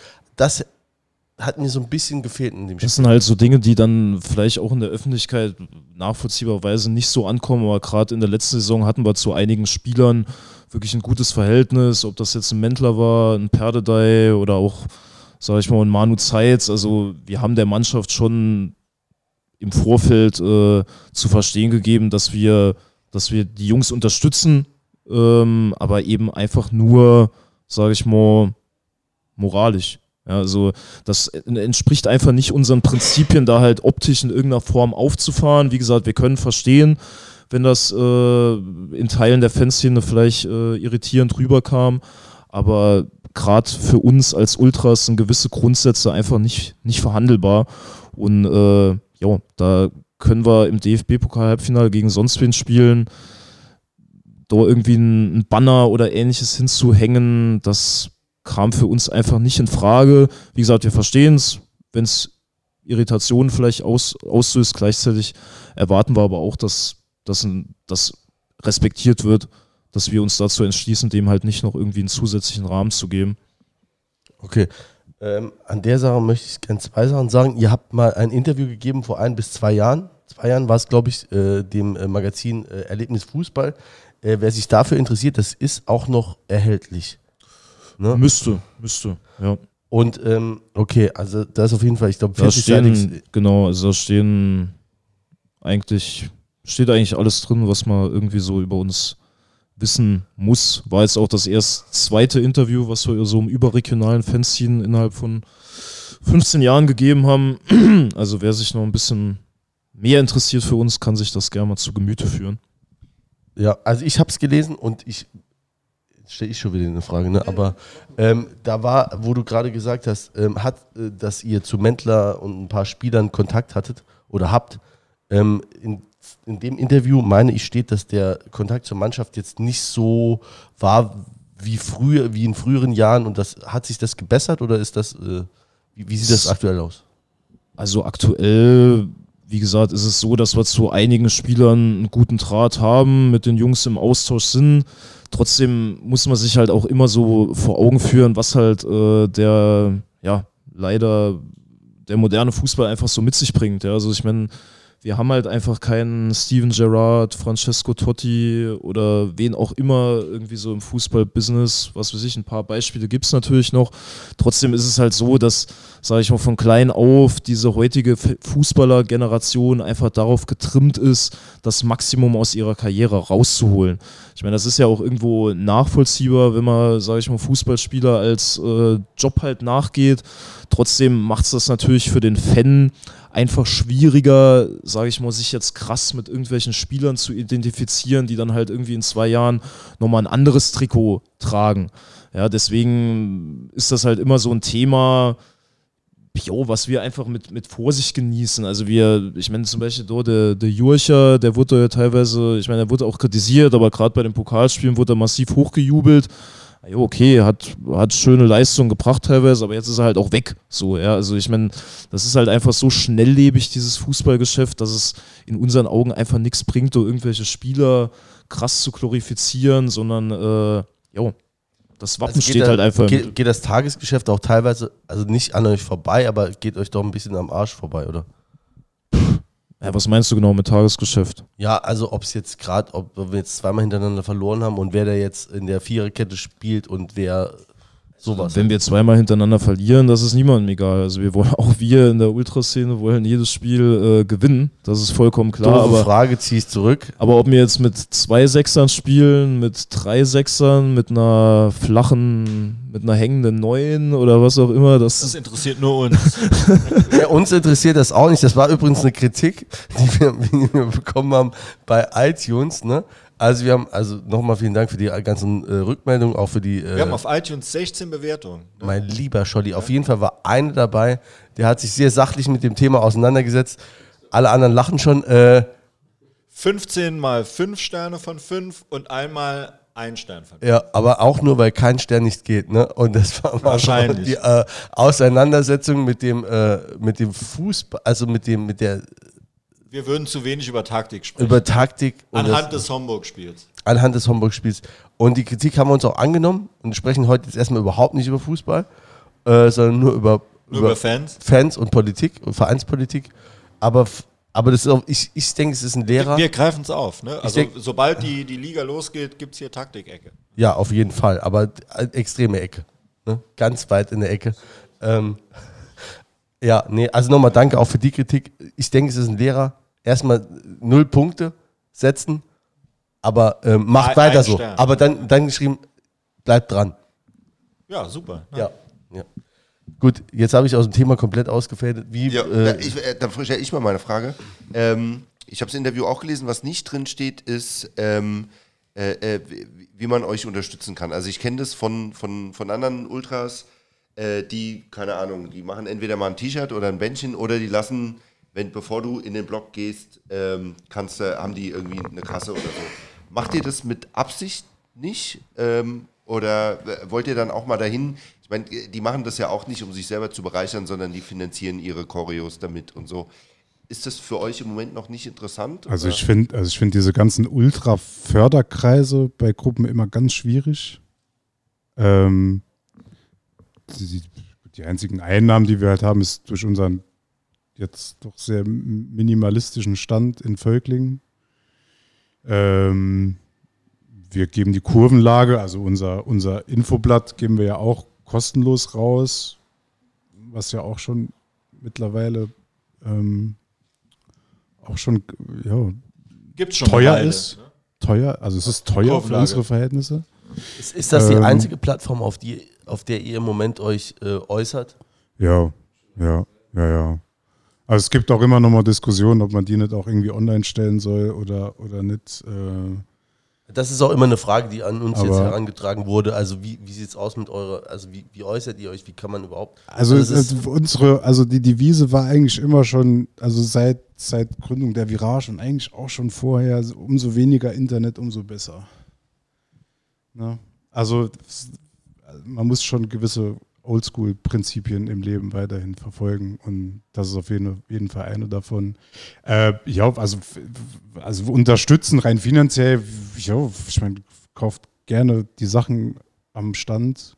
Ähm, Spendenkasse haben wir auch. Wir Sagst haben auch du nochmal genau, wo der Stand ist? Also jetzt auch für die, die Der ist in Völkling äh, So, so, Renate. äh, genau, er ist rechts, er ist rechts neben äh, Renate.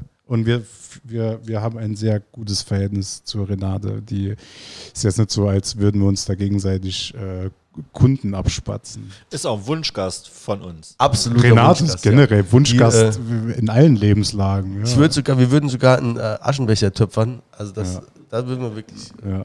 Also es gibt kaum eine, die äh, kultiger ist als sie, definitiv. Also ich kenne auch kaum jemanden, der, der so viel für den Verein gemacht hat wie Renate. So von, äh, von der Eigeninitiative her.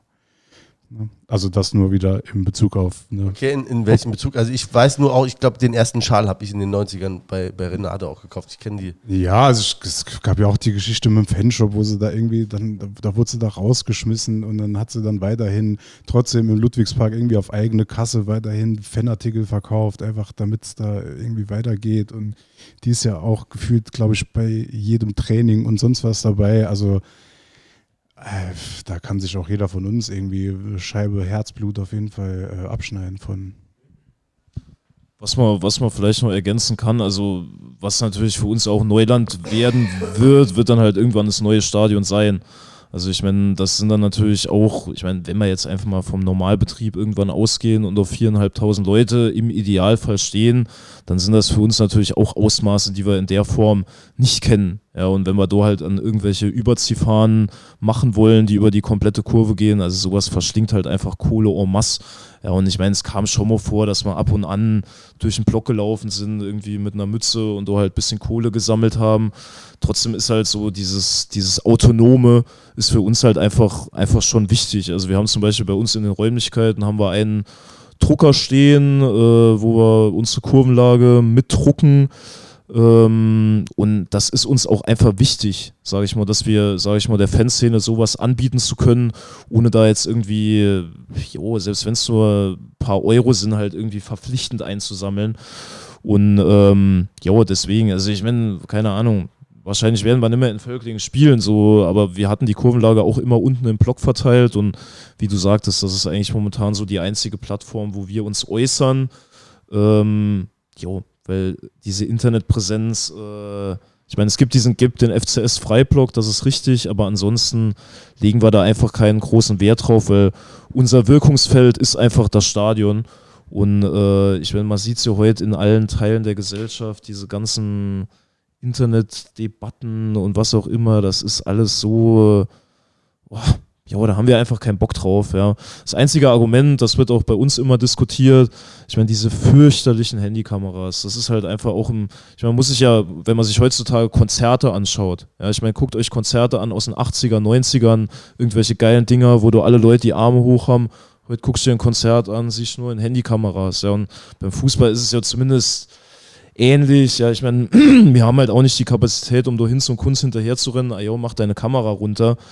Aber ich meine, wenn man den Leuten halt Bilder anbieten würde, kann das natürlich schon ein bisschen runtergehen. Ja, nur trotzdem äh, sollte einfach vielleicht jeder sich mal so ein bisschen vor Augen führen, den Moment im Stadion zu genießen und nicht äh, diese, diesem Mainstream hinterherzulaufen, alles irgendwie auf Handy, wie auch immer, festzuhalten. Also Also wenn ihr es macht, wollt ihr es einmal professionell haben, dass es. Also das es, gab ja, es gab ja beispielsweise mal zwei DVDs, gibt es ja beispielsweise von uns. Ähm, die letzte ist vor drei, vier Jahren, vier Jahren rausgekommen. Ähm, ich meine, wir bieten unseren Kurvenkalender an. Dieses Jahr auch. Ich hab, hier steht er immer noch vom letzten Jahr rum. Okay. Muss ich intern mal nochmal Muss, nachfragen. muss man noch nachhorchen. Nee, aber es gibt schon, es gibt schon Möglichkeiten. Also, keine Ahnung, aber wie gesagt, diese Internetpräsenz ist halt auch so ein Grundsatzding, was man jetzt vielleicht nicht zu 100% nachvollziehen kann, aber mein Gott, man muss ja auch nicht immer alles zu 100% verstehen Nee, können. aber, aber es ist umso schöner, dass ihr heute hier seid, weil das führt eben dazu, dass das alles ein bisschen nahbarer ist, als es dann. Der Podcast ist ja auch im Internet nachher. Ja, Das stimmt. Also wir öffnen uns dann Wissen schon ein Stück weit. Aber wie gesagt, wir können das auch gerne nochmal hier sagen. Also jeder darf sich gerne berufen fühlen, uns face-to-face äh, im Stadion anzusprechen. Gucken mich alle schon wieder erwartungsfroh an. Ich habe aber tatsächlich auch wieder eine Frage. Wir haben auch noch Hörerfragen. Nee, das ist eine von mir. Also was mich nochmal interessiert, also ihr habt, ähm, also beziehungsweise bezie es ist auch eine höhere Frage, ähm, betrifft so ein bisschen andere Szenen. Ähm, dass mit Nancy eine Freundschaft besteht äh, oder mit den, mit den Anhängern ist äh, relativ klar oder jedem auch bekannt. Ähm, dann gab es auch meines Wissens, ich habe relativ lange in Düsseldorf gewohnt, auch äh, Verbindungen zu Düsseldorf und gibt die auch noch zu, und jetzt schlagt mich tot, Salzburg? Salzburg, ja. Okay. Red Bull Salzburg. Ja, genau. ja. Ähm, also es gibt, also die, es gibt keine offizielle Freundschaft mehr zu, zu, zu Düsseldorf, beziehungsweise zu aktiven Szenen in Düsseldorf. Ähm, es gibt aber durchaus noch äh, Einzelkontakte, es gibt auch noch äh, weiterhin Düsseldorfer, die, die gern gesehen sind. Das ist aber jetzt auch eine überschaubare, überschaubare Menge. Ähm, ja, die Freundschaft zu, zu Salzburg, die von der äh, Klickanei gegründet wurde, hat sich jetzt aber auch schon so. Auch eine Gruppe der Virage ist. Genau. Ne? Ja. Ähm, hat sich jetzt aber eigentlich auch schon so verselbstständigt, dass, dass da andere Gruppen auch schon dran teilnehmen. Und äh, äh, ja, wir auch über jeden Salzburger froh sind, der, der nach Saarbrücken kommt. Und die sind, sind, auch, sind auch sehr aktiv in der Unterstützung. Also die, das sollte man echt nicht kleinreden. Die ist ja auch schon eine gute Distanz. Und die waren auch echt bei, bei einer Menge Kackspielen mit vielen Leuten am Start. Und ähm, ja, ist auch generell einfach ein, ein cooler Verein. Also es ist ja auch wirklich ein richtiger Traditionsverein, die auch gerade wirklich mit dem, mit dem Struggle, mit dem modernen Fußball sich da irgendwie, ja, die müssen ja auch irgendwie jedes Jahr gucken, wo sie bleiben. Ne? Also für, für, die war es ja sogar äh, noch schwieriger, ein, äh, äh einen Heimatspielort zu finden, als es jetzt bei uns in Völklingen war. Also ähm, insofern sind wir da, äh, sind wir da auch Brüder im, im Leiden, sage ich mal. Ja. Okay. Ähm, spielen da, also du hast es eben gesagt, so bei Konzerte, ich, ich, ich sehe es nur von außen, ne? aber spielen da auch irgendwie Szenen, Musikszenen eine Rolle oder sonstiges, weil, also so, wenn ich das Umfeld so sehe, auch so Salzburg, ne, nur was ich jetzt so äh, Social Media mäßig mir mal angucke, ist dann äh, irgendeine, also ist dann eine Musikrichtung, ich sag mal Hardcore, Straight Edge, sind das so Sachen, die da irgendwie eine Rolle spielen, wenn es zu persönlichen Verknüpfungen kommt? Ähm, Mit Straight Edge spielt für euch jetzt, merke ich jetzt weniger eine Rolle, aber. Weniger. Aber es gibt nach wie vor, es gibt, äh, es gibt nach wie vor Leute, die, ähm, die, das noch, die das noch so durchziehen. Aber äh, das war früher auf jeden Fall mehr so. Also auch so zu meiner Anfangszeit. War, Aber ist es dann kein Zufall, dass, die, dass, dass man sich dann so. Ja, ich meine, es ist ja auch kein Zufall, dass dass Leute ja auch aus der Szene äh, irgendwie dann den Weg zum Fußball finden oder dass das dann irgendwie sich da überschneidet. Auch, äh, ja, wie gesagt, in, zu Anfangs. Als musikalisch schon so ein Rumgebrüll ist, dann brüllt man gerade um Stadion. Ja, weil ja, ich meine, da geht es ja auch um Exzess, da geht es ja auch um Stage Dives und dass du irgendwie aktiv bist. Ja, aber darum, äh, das, das habe ich mir, da geht es ja gerade nicht um Exzess bei Straight Edge. Also geht es ja gerade. Ja, doch, bei Shows ja schon. Ja, gut. Also, also, ja, gut, also, wenn du, ja. Ja. Also es ist halt es ist ein anderer Exzess, aber es ist ja an für sich ja auch was, was äh, mehr bei sich, ne? Genau, ja. Aber generell war der, war so dieser Musikeinfluss früher auf jeden Fall wesentlich, wesentlich größer. Also der Hardcore-Punk-Einfluss. Hip-Hop ist jetzt aber äh, es gibt ja, doch auch. Ist halt alles, jetzt ist halt alles so. Ich meine, früher, früher waren halt Subkulturen klar getrennt und heute sind Subkulturen, äh, gerade hier in Saarbrücken, überhaupt nicht mehr getrennt. Und da spielt es halt keine Rolle, ob du jetzt irgendein Techno-Freak bist oder ein Straight Edger, so. Das ist alles mehr oder weniger eine Suppe. Und das merkt, merkt man ja auch bei, bei Ultras ja auch. Da ist jeder irgendwo in jeder Subkultur mehr oder weniger irgendwie am Start. So, das ist, ist heute anscheinend einfach so. Ja, okay. Wir, wir haben also wir haben äh, auch, ja, es gibt immer wieder mal Zuschauer oder Zuhörerfragen. Ähm, war auch heute so, am Markt habe ich noch einen äh, alten FC-Fan getroffen, äh, der hat sich dann um das gesundheitliche Wohl äh, einiger Fans äh, gesorgt. Ähm, ich weiß nicht, ob das einer von uns war, oder von, äh, von uns, ich sag schon von uns, ich bin schon beigetreten, äh, von euch war. Ähm, schwer verletzt. Ob der Finger von dem einen, der sich die Finger abgerissen hat am Zaun, noch mal richtig angewachsen ist oder ob sein Körper ihn abgestoßen hat. Sowas interessiert mich immer, Amputationen und die Folgen. Jetzt merke ich erst, dass ihr es alle nicht hört, weil nur Genau. wir Kopfhörer Aber das ist so geil, dass das spielen wir gerne nochmal. Und zwar äh, gebe ich mal den, den, den Kopfhörer weiter. Wer will, Du willst das es ist wirklich eine geile nochmal- Frage. Ja, aber die Frage ich glaube ist- nicht so einfach zu Ja, wenn beantworten. es jetzt jeder hören will, dann. Achso. Genau. In dem Zusammenhang möchte ich gerne noch alle, das sagen wir schon seit zwei Folgen, ermutigen, schickt uns bitte Sprachnachrichten auf, auf, auf unseren Kanälen. Äh, Die spielen wir hier gerne im Podcast ein und die werden auch beantwortet, wie jetzt die hier hoffentlich. verletzt. Ob der Finger von dem einen, der sich die Finger abgerissen hat am Zaun, noch mal richtig angewachsen ist oder ob sein Körper ihn abgestoßen hat. Sowas interessiert mich immer, Amputationen und die Folgen. War äh, das. Äh, nee. War das einer von euch? Aber, aber das war, glaube ich, das war keiner, der jetzt irgendwie bei uns. War gegen Karlsruhe oder, Ja. oder Düsseldorf, ne? Köln, okay. Es war auf jeden Fall gegen Köln ähm, und ich stand, keine Ahnung, mit irgendjemandem am Zaun und guck so runter und lieg nur den Hautfetzen auf der Laufbahn liegen und hab gedacht, äh, ich, ich wusste erstmal gar nicht, was das ist.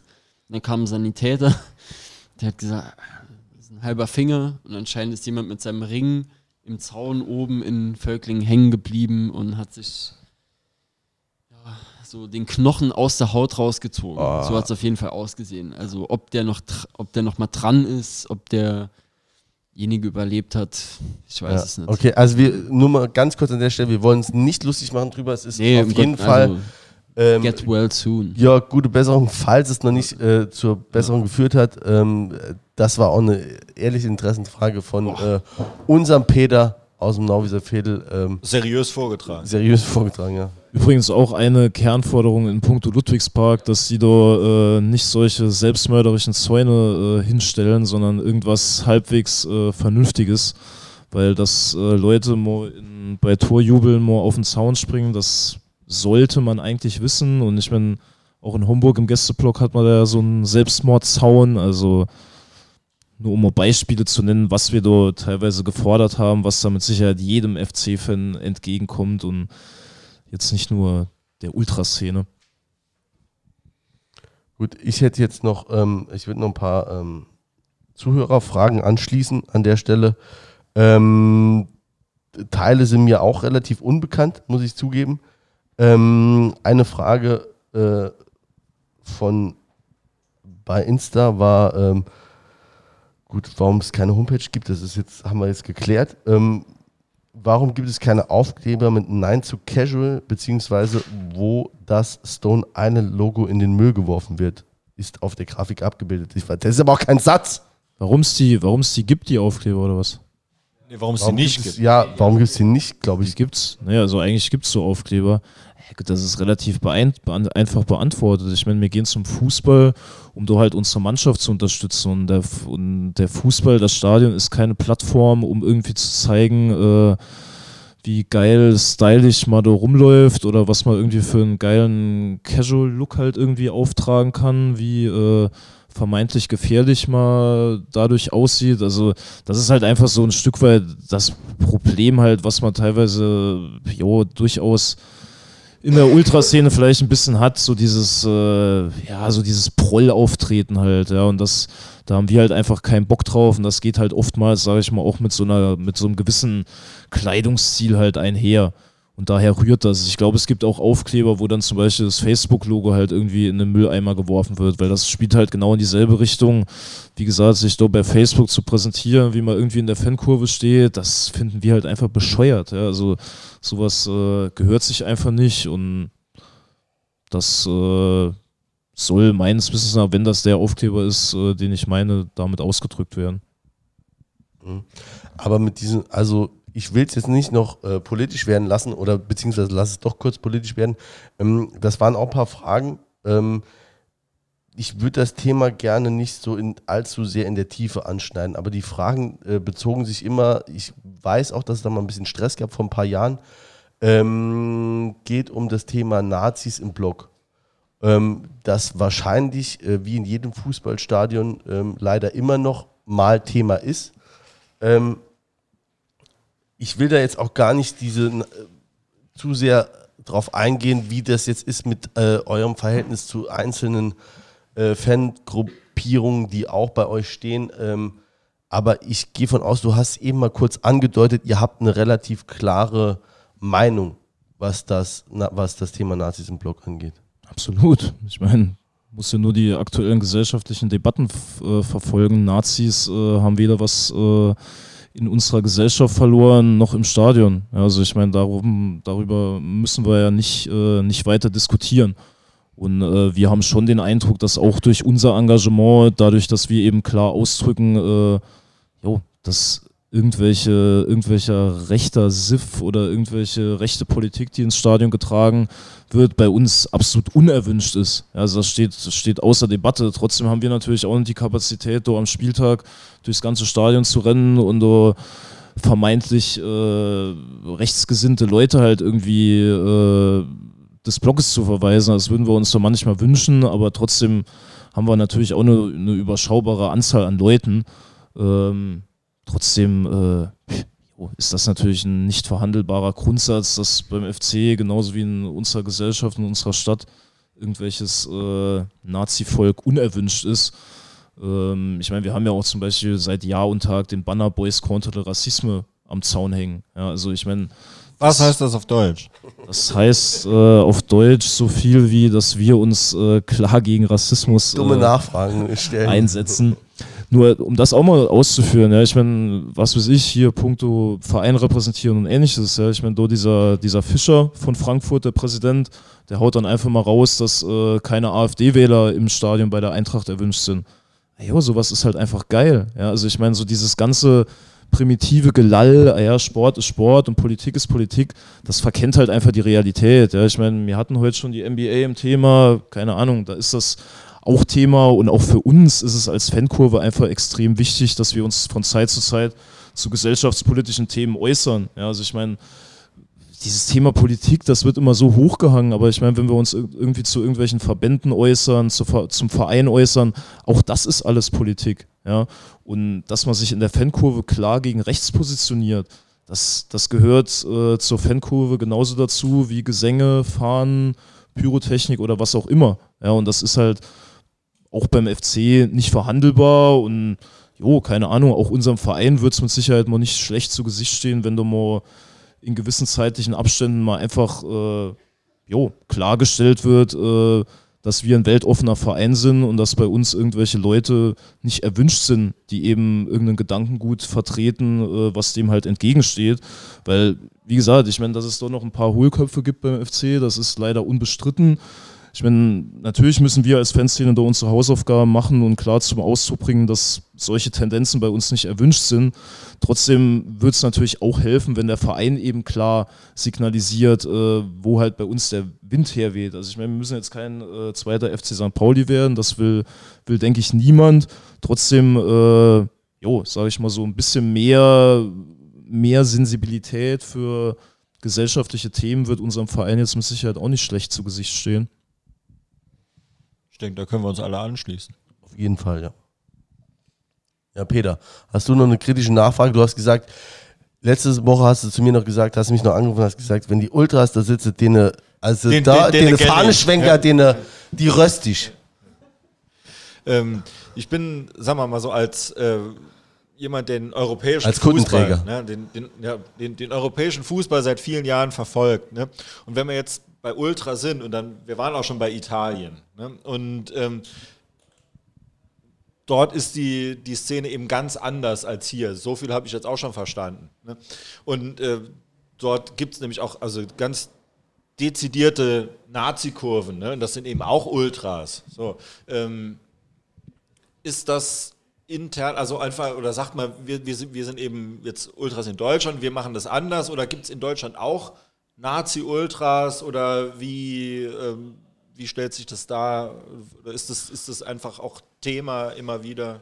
Tja, also ich meine, es gibt natürlich mit Sicherheit Gruppen in Deutschland, die das alles ein bisschen laxer handhaben und irgendwie sagen, ey, beim Fußball haben wir alle irgendwie dieselben Farben an, also sind wir da auch irgendwie alle gleich. Ich meine, keine Ahnung, das ist. Ist genau wie Hippies jetzt im Moment vom Reichstag stehen. Ne? Die sagen auch, wir sind alle gleich, Ja, wir wollen genau. alle nur Freiheitsdemos. Ja, und das ist uns halt einfach so ein bisschen zu kurz gedacht, aber trotzdem würde ich eigentlich überwiegend sagen, dass die deutsche Ultraszene äh, ja jetzt vielleicht nicht mega politisiert ist. Trotzdem ist der ganz klare Fokus darauf, dass die Kurven halt äh, jo, frei von irgendwelchem rechten Gedankengut sind. Ähm, wie gesagt, die eine Szene, die, die treibt, betreibt das ein bisschen exzessiver, äh, äußert sich doch jede Woche irgendwie mit Spruchbändern zu irgendwelchen gesellschaftspolitischen Themen, was, was auch okay ist. Wir haben für uns halt einfach die Entscheidung getroffen, dass das jetzt nicht unser Weg ist. Ähm, trotzdem, wie ich gesagt habe, behalten wir uns natürlich auch vor, uns da von Zeit zu Zeit äh, zu Wort zu melden. Aber klar, das Beispiel Italien, ich meine, wenn man sich jetzt irgendwie früher die Kurve von Lazio oder von Ascoli oder von Verona anguckt, also keine Ahnung, da werden halt Hakenkreuzfahnen gesch geschwenkt, wie halt bei uns die FC-Fahne. Das ist schon eine anderes, andere Nummer und ja, so Zustände haben wir glücklicherweise hier, hier nicht. Okay, also dann, dann denke ich, soll es das auch mit dem Thema gewesen sein. Also ich meine, mein Interesse daran ist auf jeden Fall befriedigt. Äh, ich habe noch eine krass äh, investigative Frage von einem Hörer, muss ich auch stellen, oder vielleicht wird es überhaupt mal ein Hörer, ich weiß man ja gar nicht noch, aber auf jeden Fall von einem Insta-Follower, ähm, der gefragt hat, wird es mal so eine Kleberolle geben, in Klammern eine Art Klebeband mit Aufdruck halt. Tschüss, Sipper. Ja, gut, aber wenn es gut läuft, ja. Das äh, Ergebnis kann ich dir auf jeden. Fall sagen. Ja, peut-être. Kann ich nichts äh, hinzufügen. Also da darf man Stimmt. sich auf jeden Fall, ähm, also ich spreche da auch jetzt mittlerweile, wir sitzen seit zwei Stunden zusammen und so langsam kann ich auch im Namen der Boys sprechen. Also wenn du dich engagierst, mein Freund, dann äh, wird es das auch irgendwann geben. Ja klar, Ja. liefern einen Entwurf, sprech uns an und dann äh, lässt sich bestimmt was machen. Okay. Ähm, wie sieht es bei euch aus? Du meinst fragentechnisch? Ja, zum Beispiel. Ich habe noch, glaube ich, ganz viele Fragen. Ich würde so ein bisschen gucken, dass man, vielleicht machen wir, treffen wir uns einfach auch nochmal wieder. Wir haben jetzt, glaube ich, die zwei Stunden schon geknackt. Ja, also ich habe auch noch ein paar Fragen eigentlich, aber ich finde auch, äh, vielleicht äh, können wir das auch, also ne, wie gesagt, als Klar. Plattform nutzen. Lass mich noch ein, eine Frage noch. Ne, Jetzt macht er noch nochmal das Fass auf, Fass komplett auf, von ne? vorne, So. ja, gut. Die haben ja genau, an, ne, warum genau. seid ihr überhaupt nicht? Ähm, ihr habt ja vorher, ihr wart ja nicht immer bei den Boys, ne? Ihr habt ja, ihr habt ja eure, eure Fansozialisation zum Beispiel, äh, oder ne, habt ihr ja schon dargelegt. Jetzt, jetzt einfach so al- al- als Frage, ähm, bevor ihr bei den Boys oder mitgegangen seid und dann auch eben auswärts mitgefahren seid, die machen ja auch immer Busse. Aber bevor es das gab, ne, seid ihr da auch schon mal auswärts gefahren? Und wenn ja, mit wem und wie war das? Äh, ja, mit dem Auto. Äh, In, in, in, nur, nur mit Fanclubs und also ach Bus so, oder okay, irgendwie okay, so. Äh, nee, eigentlich mit anderen Fanclubs nicht. Die erste Auswärtsfahrt im Fanbus war eigentlich dann wirklich mit Boys. Ähm, war Kassel auswärts, ich meine 2006 oder 2000, Anfang 2007. Ähm, vorher wirklich, wenn auswärts, dann nur im Auto. Äh, nie mit anderen Fanclubs mitgefahren. Immer nur bei Boys. So ist es. Für immer. Vorher, nee, fast. Äh, ich weiß nicht, ob ihr die noch kennt. Äh, die Saarchaoten, auch 2001 gegründet. Äh, ja, das war, das war mein, mein, mein erster Fanclub, be bevor ich dann ähm, wirklich damit aber auch direkt dann zu Boys aufgenommen wurde. Ähm, Wir hatten auch eine Zaunfahne. Die hatten eine Zaunfahne sogar mit, mit einem Die Älteren mit, werden sich erinnern. mit einem linksfaschistischen, anarchistischen A Genau. drauf. Hat es auch zu, hat's, ja, gab es auch mal Probleme. Ich glaube in Homburg damals. Die wurde, glaube ich, wurde Da glaub ich, kommen sie alle nochmal. aufgefordert, die abzuhängen. Das, das, war, das war unangenehm als, als junger Teenager. Ähm, ja, mit denen auch äh, ab und zu dann Zug auswärts, ansonsten auch hier und da mit Fanclubs, glaub, ach, weiß nicht, ob es die Crocodiles waren, so Offenbach und sowas. Äh, ich bin sogar auch mal mit der US 01 nach Schweinfurt auswärts gefahren. Ähm, ja, nee, aber ansonsten alles irgendwie so mehr oder weniger privat auf, auf, auf eigene Faust, so mit Menschen, die damals halt schon Führerschein hatten. Er hat war die Frage Frage. nicht gehört. Ja, ist doch Ja. egal, gib doch mal eine Antwort. Du musst ja nicht immer die Frage zu allem hören. Ob ihr, Äh. äh, bevor die Boys Busse gemacht haben, ob du da ähm, organisiert auch auswärts gefahren bist, also sprich mit anderen Fanclubs und wenn ja, wie es war? Also entweder bin ich äh, mit meinem Vater und mit meiner Mutter im Auto auswärts gefahren, da habe ich die entsprechend gestriezt. Ähm, ja, und meine ersten Busfahrten waren tatsächlich mit den, mit den Saar-Eagles. Ähm, ja, genau, Nudelsalat. Werbung im Lu-. Ludwigspark. Zu zivilen Preisen. zum Auswärtsspiel nach Schweinfurt. Ich muss kurz einhaken, meine, meine Frau schreibt mir gerade, sie kann nicht mehr, weil der kleine Mann mit elf Monaten nur am Heulen ist und die kann nicht schlafen. Insofern äh, bin ich jetzt gezwungen, schnell wie, so schnell wie möglich nach Hause zu radeln. Äh, insofern muss ich mich jetzt hier leider entscheiden. Ja, eh Ehrenmann, Ehrenmann. Ja. Ja. Und ich schreibe jetzt, ich komme gleich. Und bevor du zu Hause bist, wird der Podcast Das schon sind, das online sind, sein. das sind, äh, das sind Boys im Jahre 2020. ja, geerdet einfach. Sigi, Nur- nur Ehrenmänner. Schon mal sau cool, dass du da warst. ja, Vielen Dank. hat mich gefreut. Ähm, Noch eine letzte Gerne Frage. das nächste Mal. ja, jetzt hatte Peter, jetzt, jetzt Ja, kommt er letzte- Fahrt. Wie viel hat der Nudelsalat gekostet? Waren es tatsächlich zivile Preise? Seit, weiß ich nicht, vielleicht war, seit wann gibt es einen Euro? Ich glaube, es waren schon, 2002. Ja, dann dürften es schon Eurozeiten gewesen sein. Nee, aber genauen Preis habe ich nicht mehr im Kopf, aber es waren mit Sicherheit billiger als ähm, die Eintrittspreise bei unseren DFB-Pokalspielen. War, waren die so teuer? Wie viel waren das? Noch 11 Ja, Euro? schon so? teuer, die haben sich immer sukzessive gesteigert. Ich glaube, bei Köln waren wir dann irgendwann bei, bei 15 oder so. Oder 17 Ja, Euro sogar. Ja, aber ich meine, für einen Steher in Völklingen ist das schon ein stolzer Preis, Nein, aber anderes Thema. 11 oder so? Habe ich im Kopf. Ne? Bin ich falsch da? Gut, okay. Also was ich hätte jetzt, jetzt fällt mir doch noch, also ich hätte noch ein paar andere Fragen, aber das, das können wir wirklich dann beim nächsten Mal. Aber was so ähm, die Emotionen angeht, also gibt es da noch so irgendwas, was, wo ihr immer, also was? Der Kollege hat einen Schlüssel mitgeholt und dann komme ich nicht mehr an mein Fahrrad. Aber Okay, gut, das muss jetzt nicht das größte Problem sein. Fahrt ruhig fort. Das sind jetzt praktische Probleme. Also was, was ich mich schon gefragt, also ob's, es hat ja wahrscheinlich jeder in seiner Fankarriere so, es müssten ja nicht mal, bei euch ist ja auch noch viel drumherum, nicht mal Schlüsselspiele sein, sondern auch so Schlüsselmomente, wo jeder sagt, das war so mein Ding und dann gehe ich, jetzt gehe ich auch nie wieder weg. Gab es das so für dich oder für euch? Also da gab es Negativerlebnisse, die mir irgendwie dasselbe Gefühl gegeben haben wie, wie positive Erlebnisse. Also negative, obwohl es, also Abstieg in Stuttgart war irgendwie ein Erlebnis, wo ich gedacht habe, krass, obwohl es ein Abstieg ist und jeder abgefuckt ist und keine Ahnung. Also ich denke, äh, die Emotionen zu beschreiben ist äh, schwierig in dem Fall. Äh, wie auch ein positives Erlebnis, wie äh, volles Haus gegen Dortmund, äh, eine Kurve, die alle zwei Sekunden leuchtet, in welcher Hinsicht auch immer. Da habt ihr mal schon- den äh, Funken der Hoffnung entzündet, ne? Gegen Dortmund. Ähm, Habe ich gehört, dass da Leute ähm, Pyrotechnik gezündet haben, Sollen, haben sollen. haben sollen. nee, haben ja, das hat man ja ja, gesehen. stimmt, stimmt. Aber Da legst du dich fest. keine Ahnung, also ich kenne die natürlich nicht.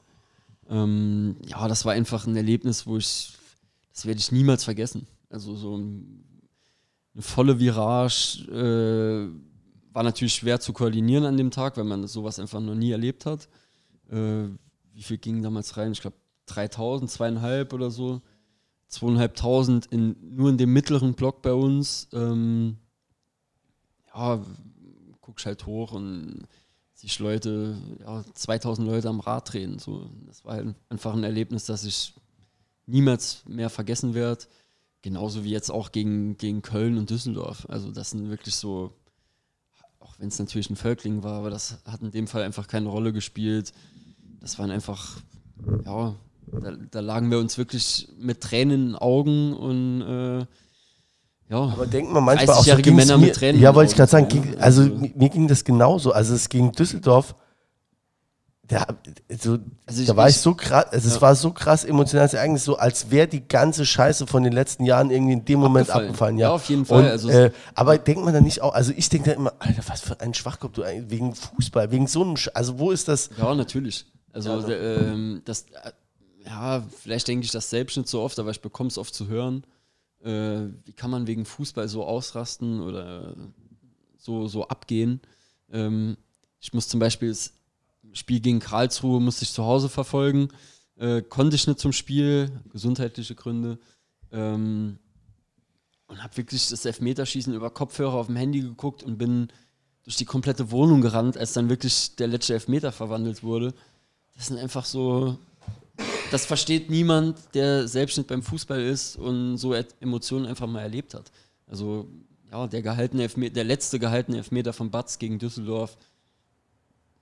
Keine Ahnung, also weiß ich nicht. Ich behaupte ja immer noch, das, haben, das hat die Kurve gespürt. Also in dem Moment äh, war, war das so vorher, ich schwöre dir, als auch ich, dieses als, als ich gehört habe oder mitbekommen habe, keine Ahnung, ich mache in letzter Zeit beim äh, Spielen öfters Fotos oder Filme auch viel, ähm, als ich dann so vom, vom Stadion mitbekommen habe, dass das Lied gesungen wird. Ähm, Saarbrücken FCS. ja. Ähm, ich wusste in dem Moment einfach, der hält den Ball. Das war einfach so ein magischer Moment, wo ich gedacht habe, jetzt, jetzt, äh, das war es halt. Und ich habe die Videoaufnahme. Schwarmintelligenz, da haben es alle schwa- irgendwie ja, gewusst. Ne? ja, auf jeden Fall. Also es war wirklich so ein Moment, wo ich gedacht habe, jetzt kann nichts mehr schief gehen. Ich habe mir, glaube ich, das Video vom Torjubel, das ich selbst gefilmt habe, hundertfach angeguckt. In Zeitlupe, jeden Einzelnen geguckt, wie er reagiert hat. Also das sind einfach so Jedes Momente, Mal Gänsehaut nochmal. ja, definitiv. Bei jeder Zusammenfassung, die ich mir von dem Spiel angeguckt habe und mehrfach angeguckt habe, immer noch Gänsehaut. muss halt schon sagen, die DFB-Pokalsaison war halt auch irgendwo so ein bisschen Genugtuung für so die zwei.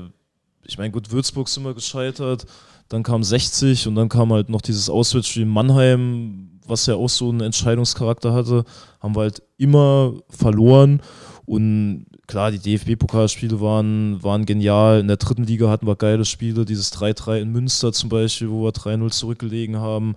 Dann klar, das Schweinfurt-Spiel war, war krass, aber Stiefler, ne? Letzte. Äh, Genau, ja.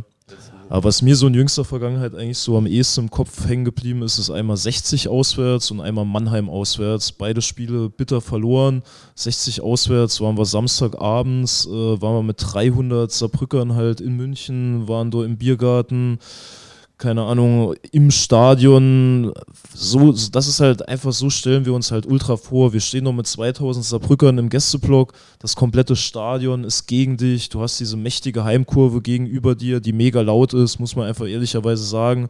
Trotzdem stehst du im Gästeblock, versuchst einfach alles, alles rauszuhauen irgendwie. Also wir haben doch alle Oberkörper freigestanden, Schweiß gebadet, haust einfach alles raus irgendwie, um die Mannschaft zu unterstützen. Okay, hat am Ende nicht gereicht, aber wir haben, sage ich mal, einer großen Fanszene wie 60 Paroli geboten und gehen einfach aus dem Tag raus und können uns einfach nichts vorwerfen. Die Mannschaft hat alles rausgehauen, wir haben alles gegeben.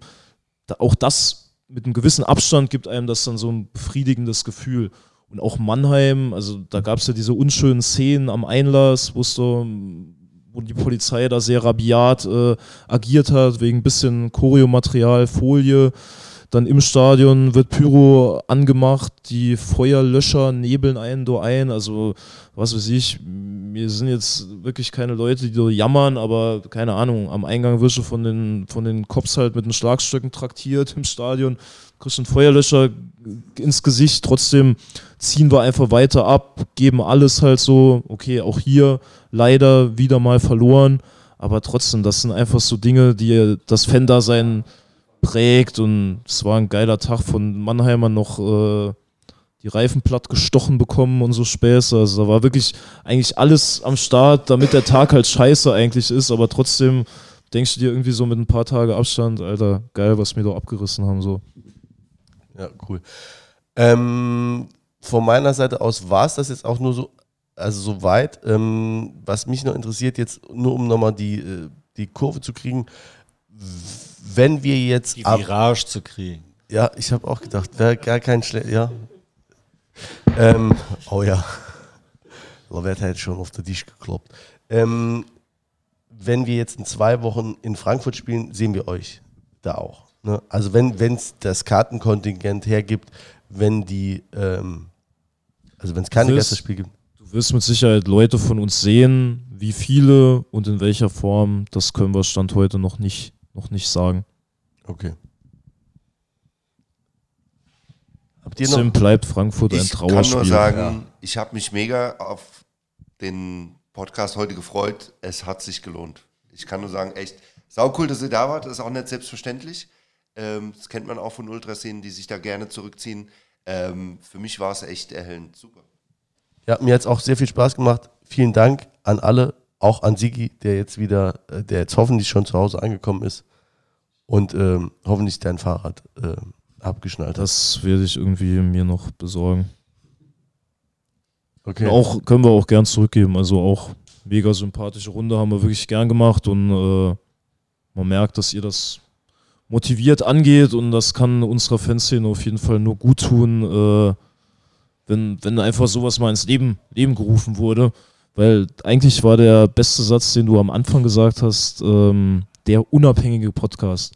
Also das Wort unabhängig äh, kann man gern nochmal dick, dick hervorheben. Ja, das wollten wir auch immer. Das ist uns auch wichtig, dass wir jetzt ne, von keinem irgendwie abhängig sind. Genau, wir dürfen sagen, was wir wollen. So ist es. Gut, dann Peter. Dann war es das jetzt für alle, oder? Ja, soll man noch sagen, wo es uns gibt? Ne, das Ach so. Ach so, sagen, warte, ey, pass auf. Die Folge Ich habe hier noch, heißt. äh, ja, eigentlich haben wir noch. du hast eigentlich noch Werbung. Ja, Werbung habe ich noch vergessen. Es gibt noch eine Kanzlei, die heißt Dr. Buckler Rechtsanwälte und Fachanwälte und gibt es jetzt auch seit einem Jahr in Saarbrücken. Vertreten durch mich. Ich mache auch Arbeitsrecht und ähm, mache das auch gerne. Also wenn ihr ein Problem habt, einfach kurz anrufen. Ähm, ansonsten äh, gibt es uns bei Instagram und ähm, Facebook und Twitter, wenn ihr was von uns lesen wollt, wenn ihr was von uns hören wollt sogar, dann gibt es das, Peter. ähm, bei Spotify, bei iTunes, bei Google Podcasts, wo immer ihr eure Podcasts herkriegt. Ähm, da gibt es uns Soundcloud. Es reicht auch schon bei, bei Google einzugeben, Studio Blau-Schwarz. Wir sind schon so groß. Wir sind so ne, groß, wir müssen noch ein bisschen direkt- mehr machen, wir müssen noch ein bisschen mehr direkt gucken, kommen. dass wir, dass wir noch mehr Sounds auch mal, dass wir ein bisschen was so. Ach So, komm, jetzt ja, Äh, du hast ja alles. ja, mir Hand, mir Hand alles, mir hat alles Peter fahr ab. Ja. Ich bin mit, ich gehen, komm, wir gehen hin. Genau, ne? aber äh, dauert jetzt noch ein bisschen. Das, Ja, Wäre wär schon noch geil, wenn du doch noch was sagen würdest. Ja, gut. Ähm, nee, ich sag einfach. Ja, also hört euch an, Folge. abonniert, ähm, gerne Bewertung, Folgt gerne uns, ja. äh, Sprachnachrichten. Gerne null Sterne. Ein Stern, weil kein Ein Stern, Stern, null geht. Sterne geht nicht. ne? Ja. Das ist ja das Gemeine. Ne? Ein Stern, bitte dranbleiben. So, Peter sucht noch. Ich such noch. Also ich bin auch kein Böse, der jetzt äh, schon abschaltet. es, es hören übrigens 100% durch, zumindest mal bei iTunes. Also jeder, Ja, der's- Peter, wenn du jetzt nicht anfängst äh, abzuspielen, dann hört keiner mehr durch gleich. Gut, dann von mir aus. Wiedersehen! Ciao. Au revoir. Bonne nuit. Dormez bien.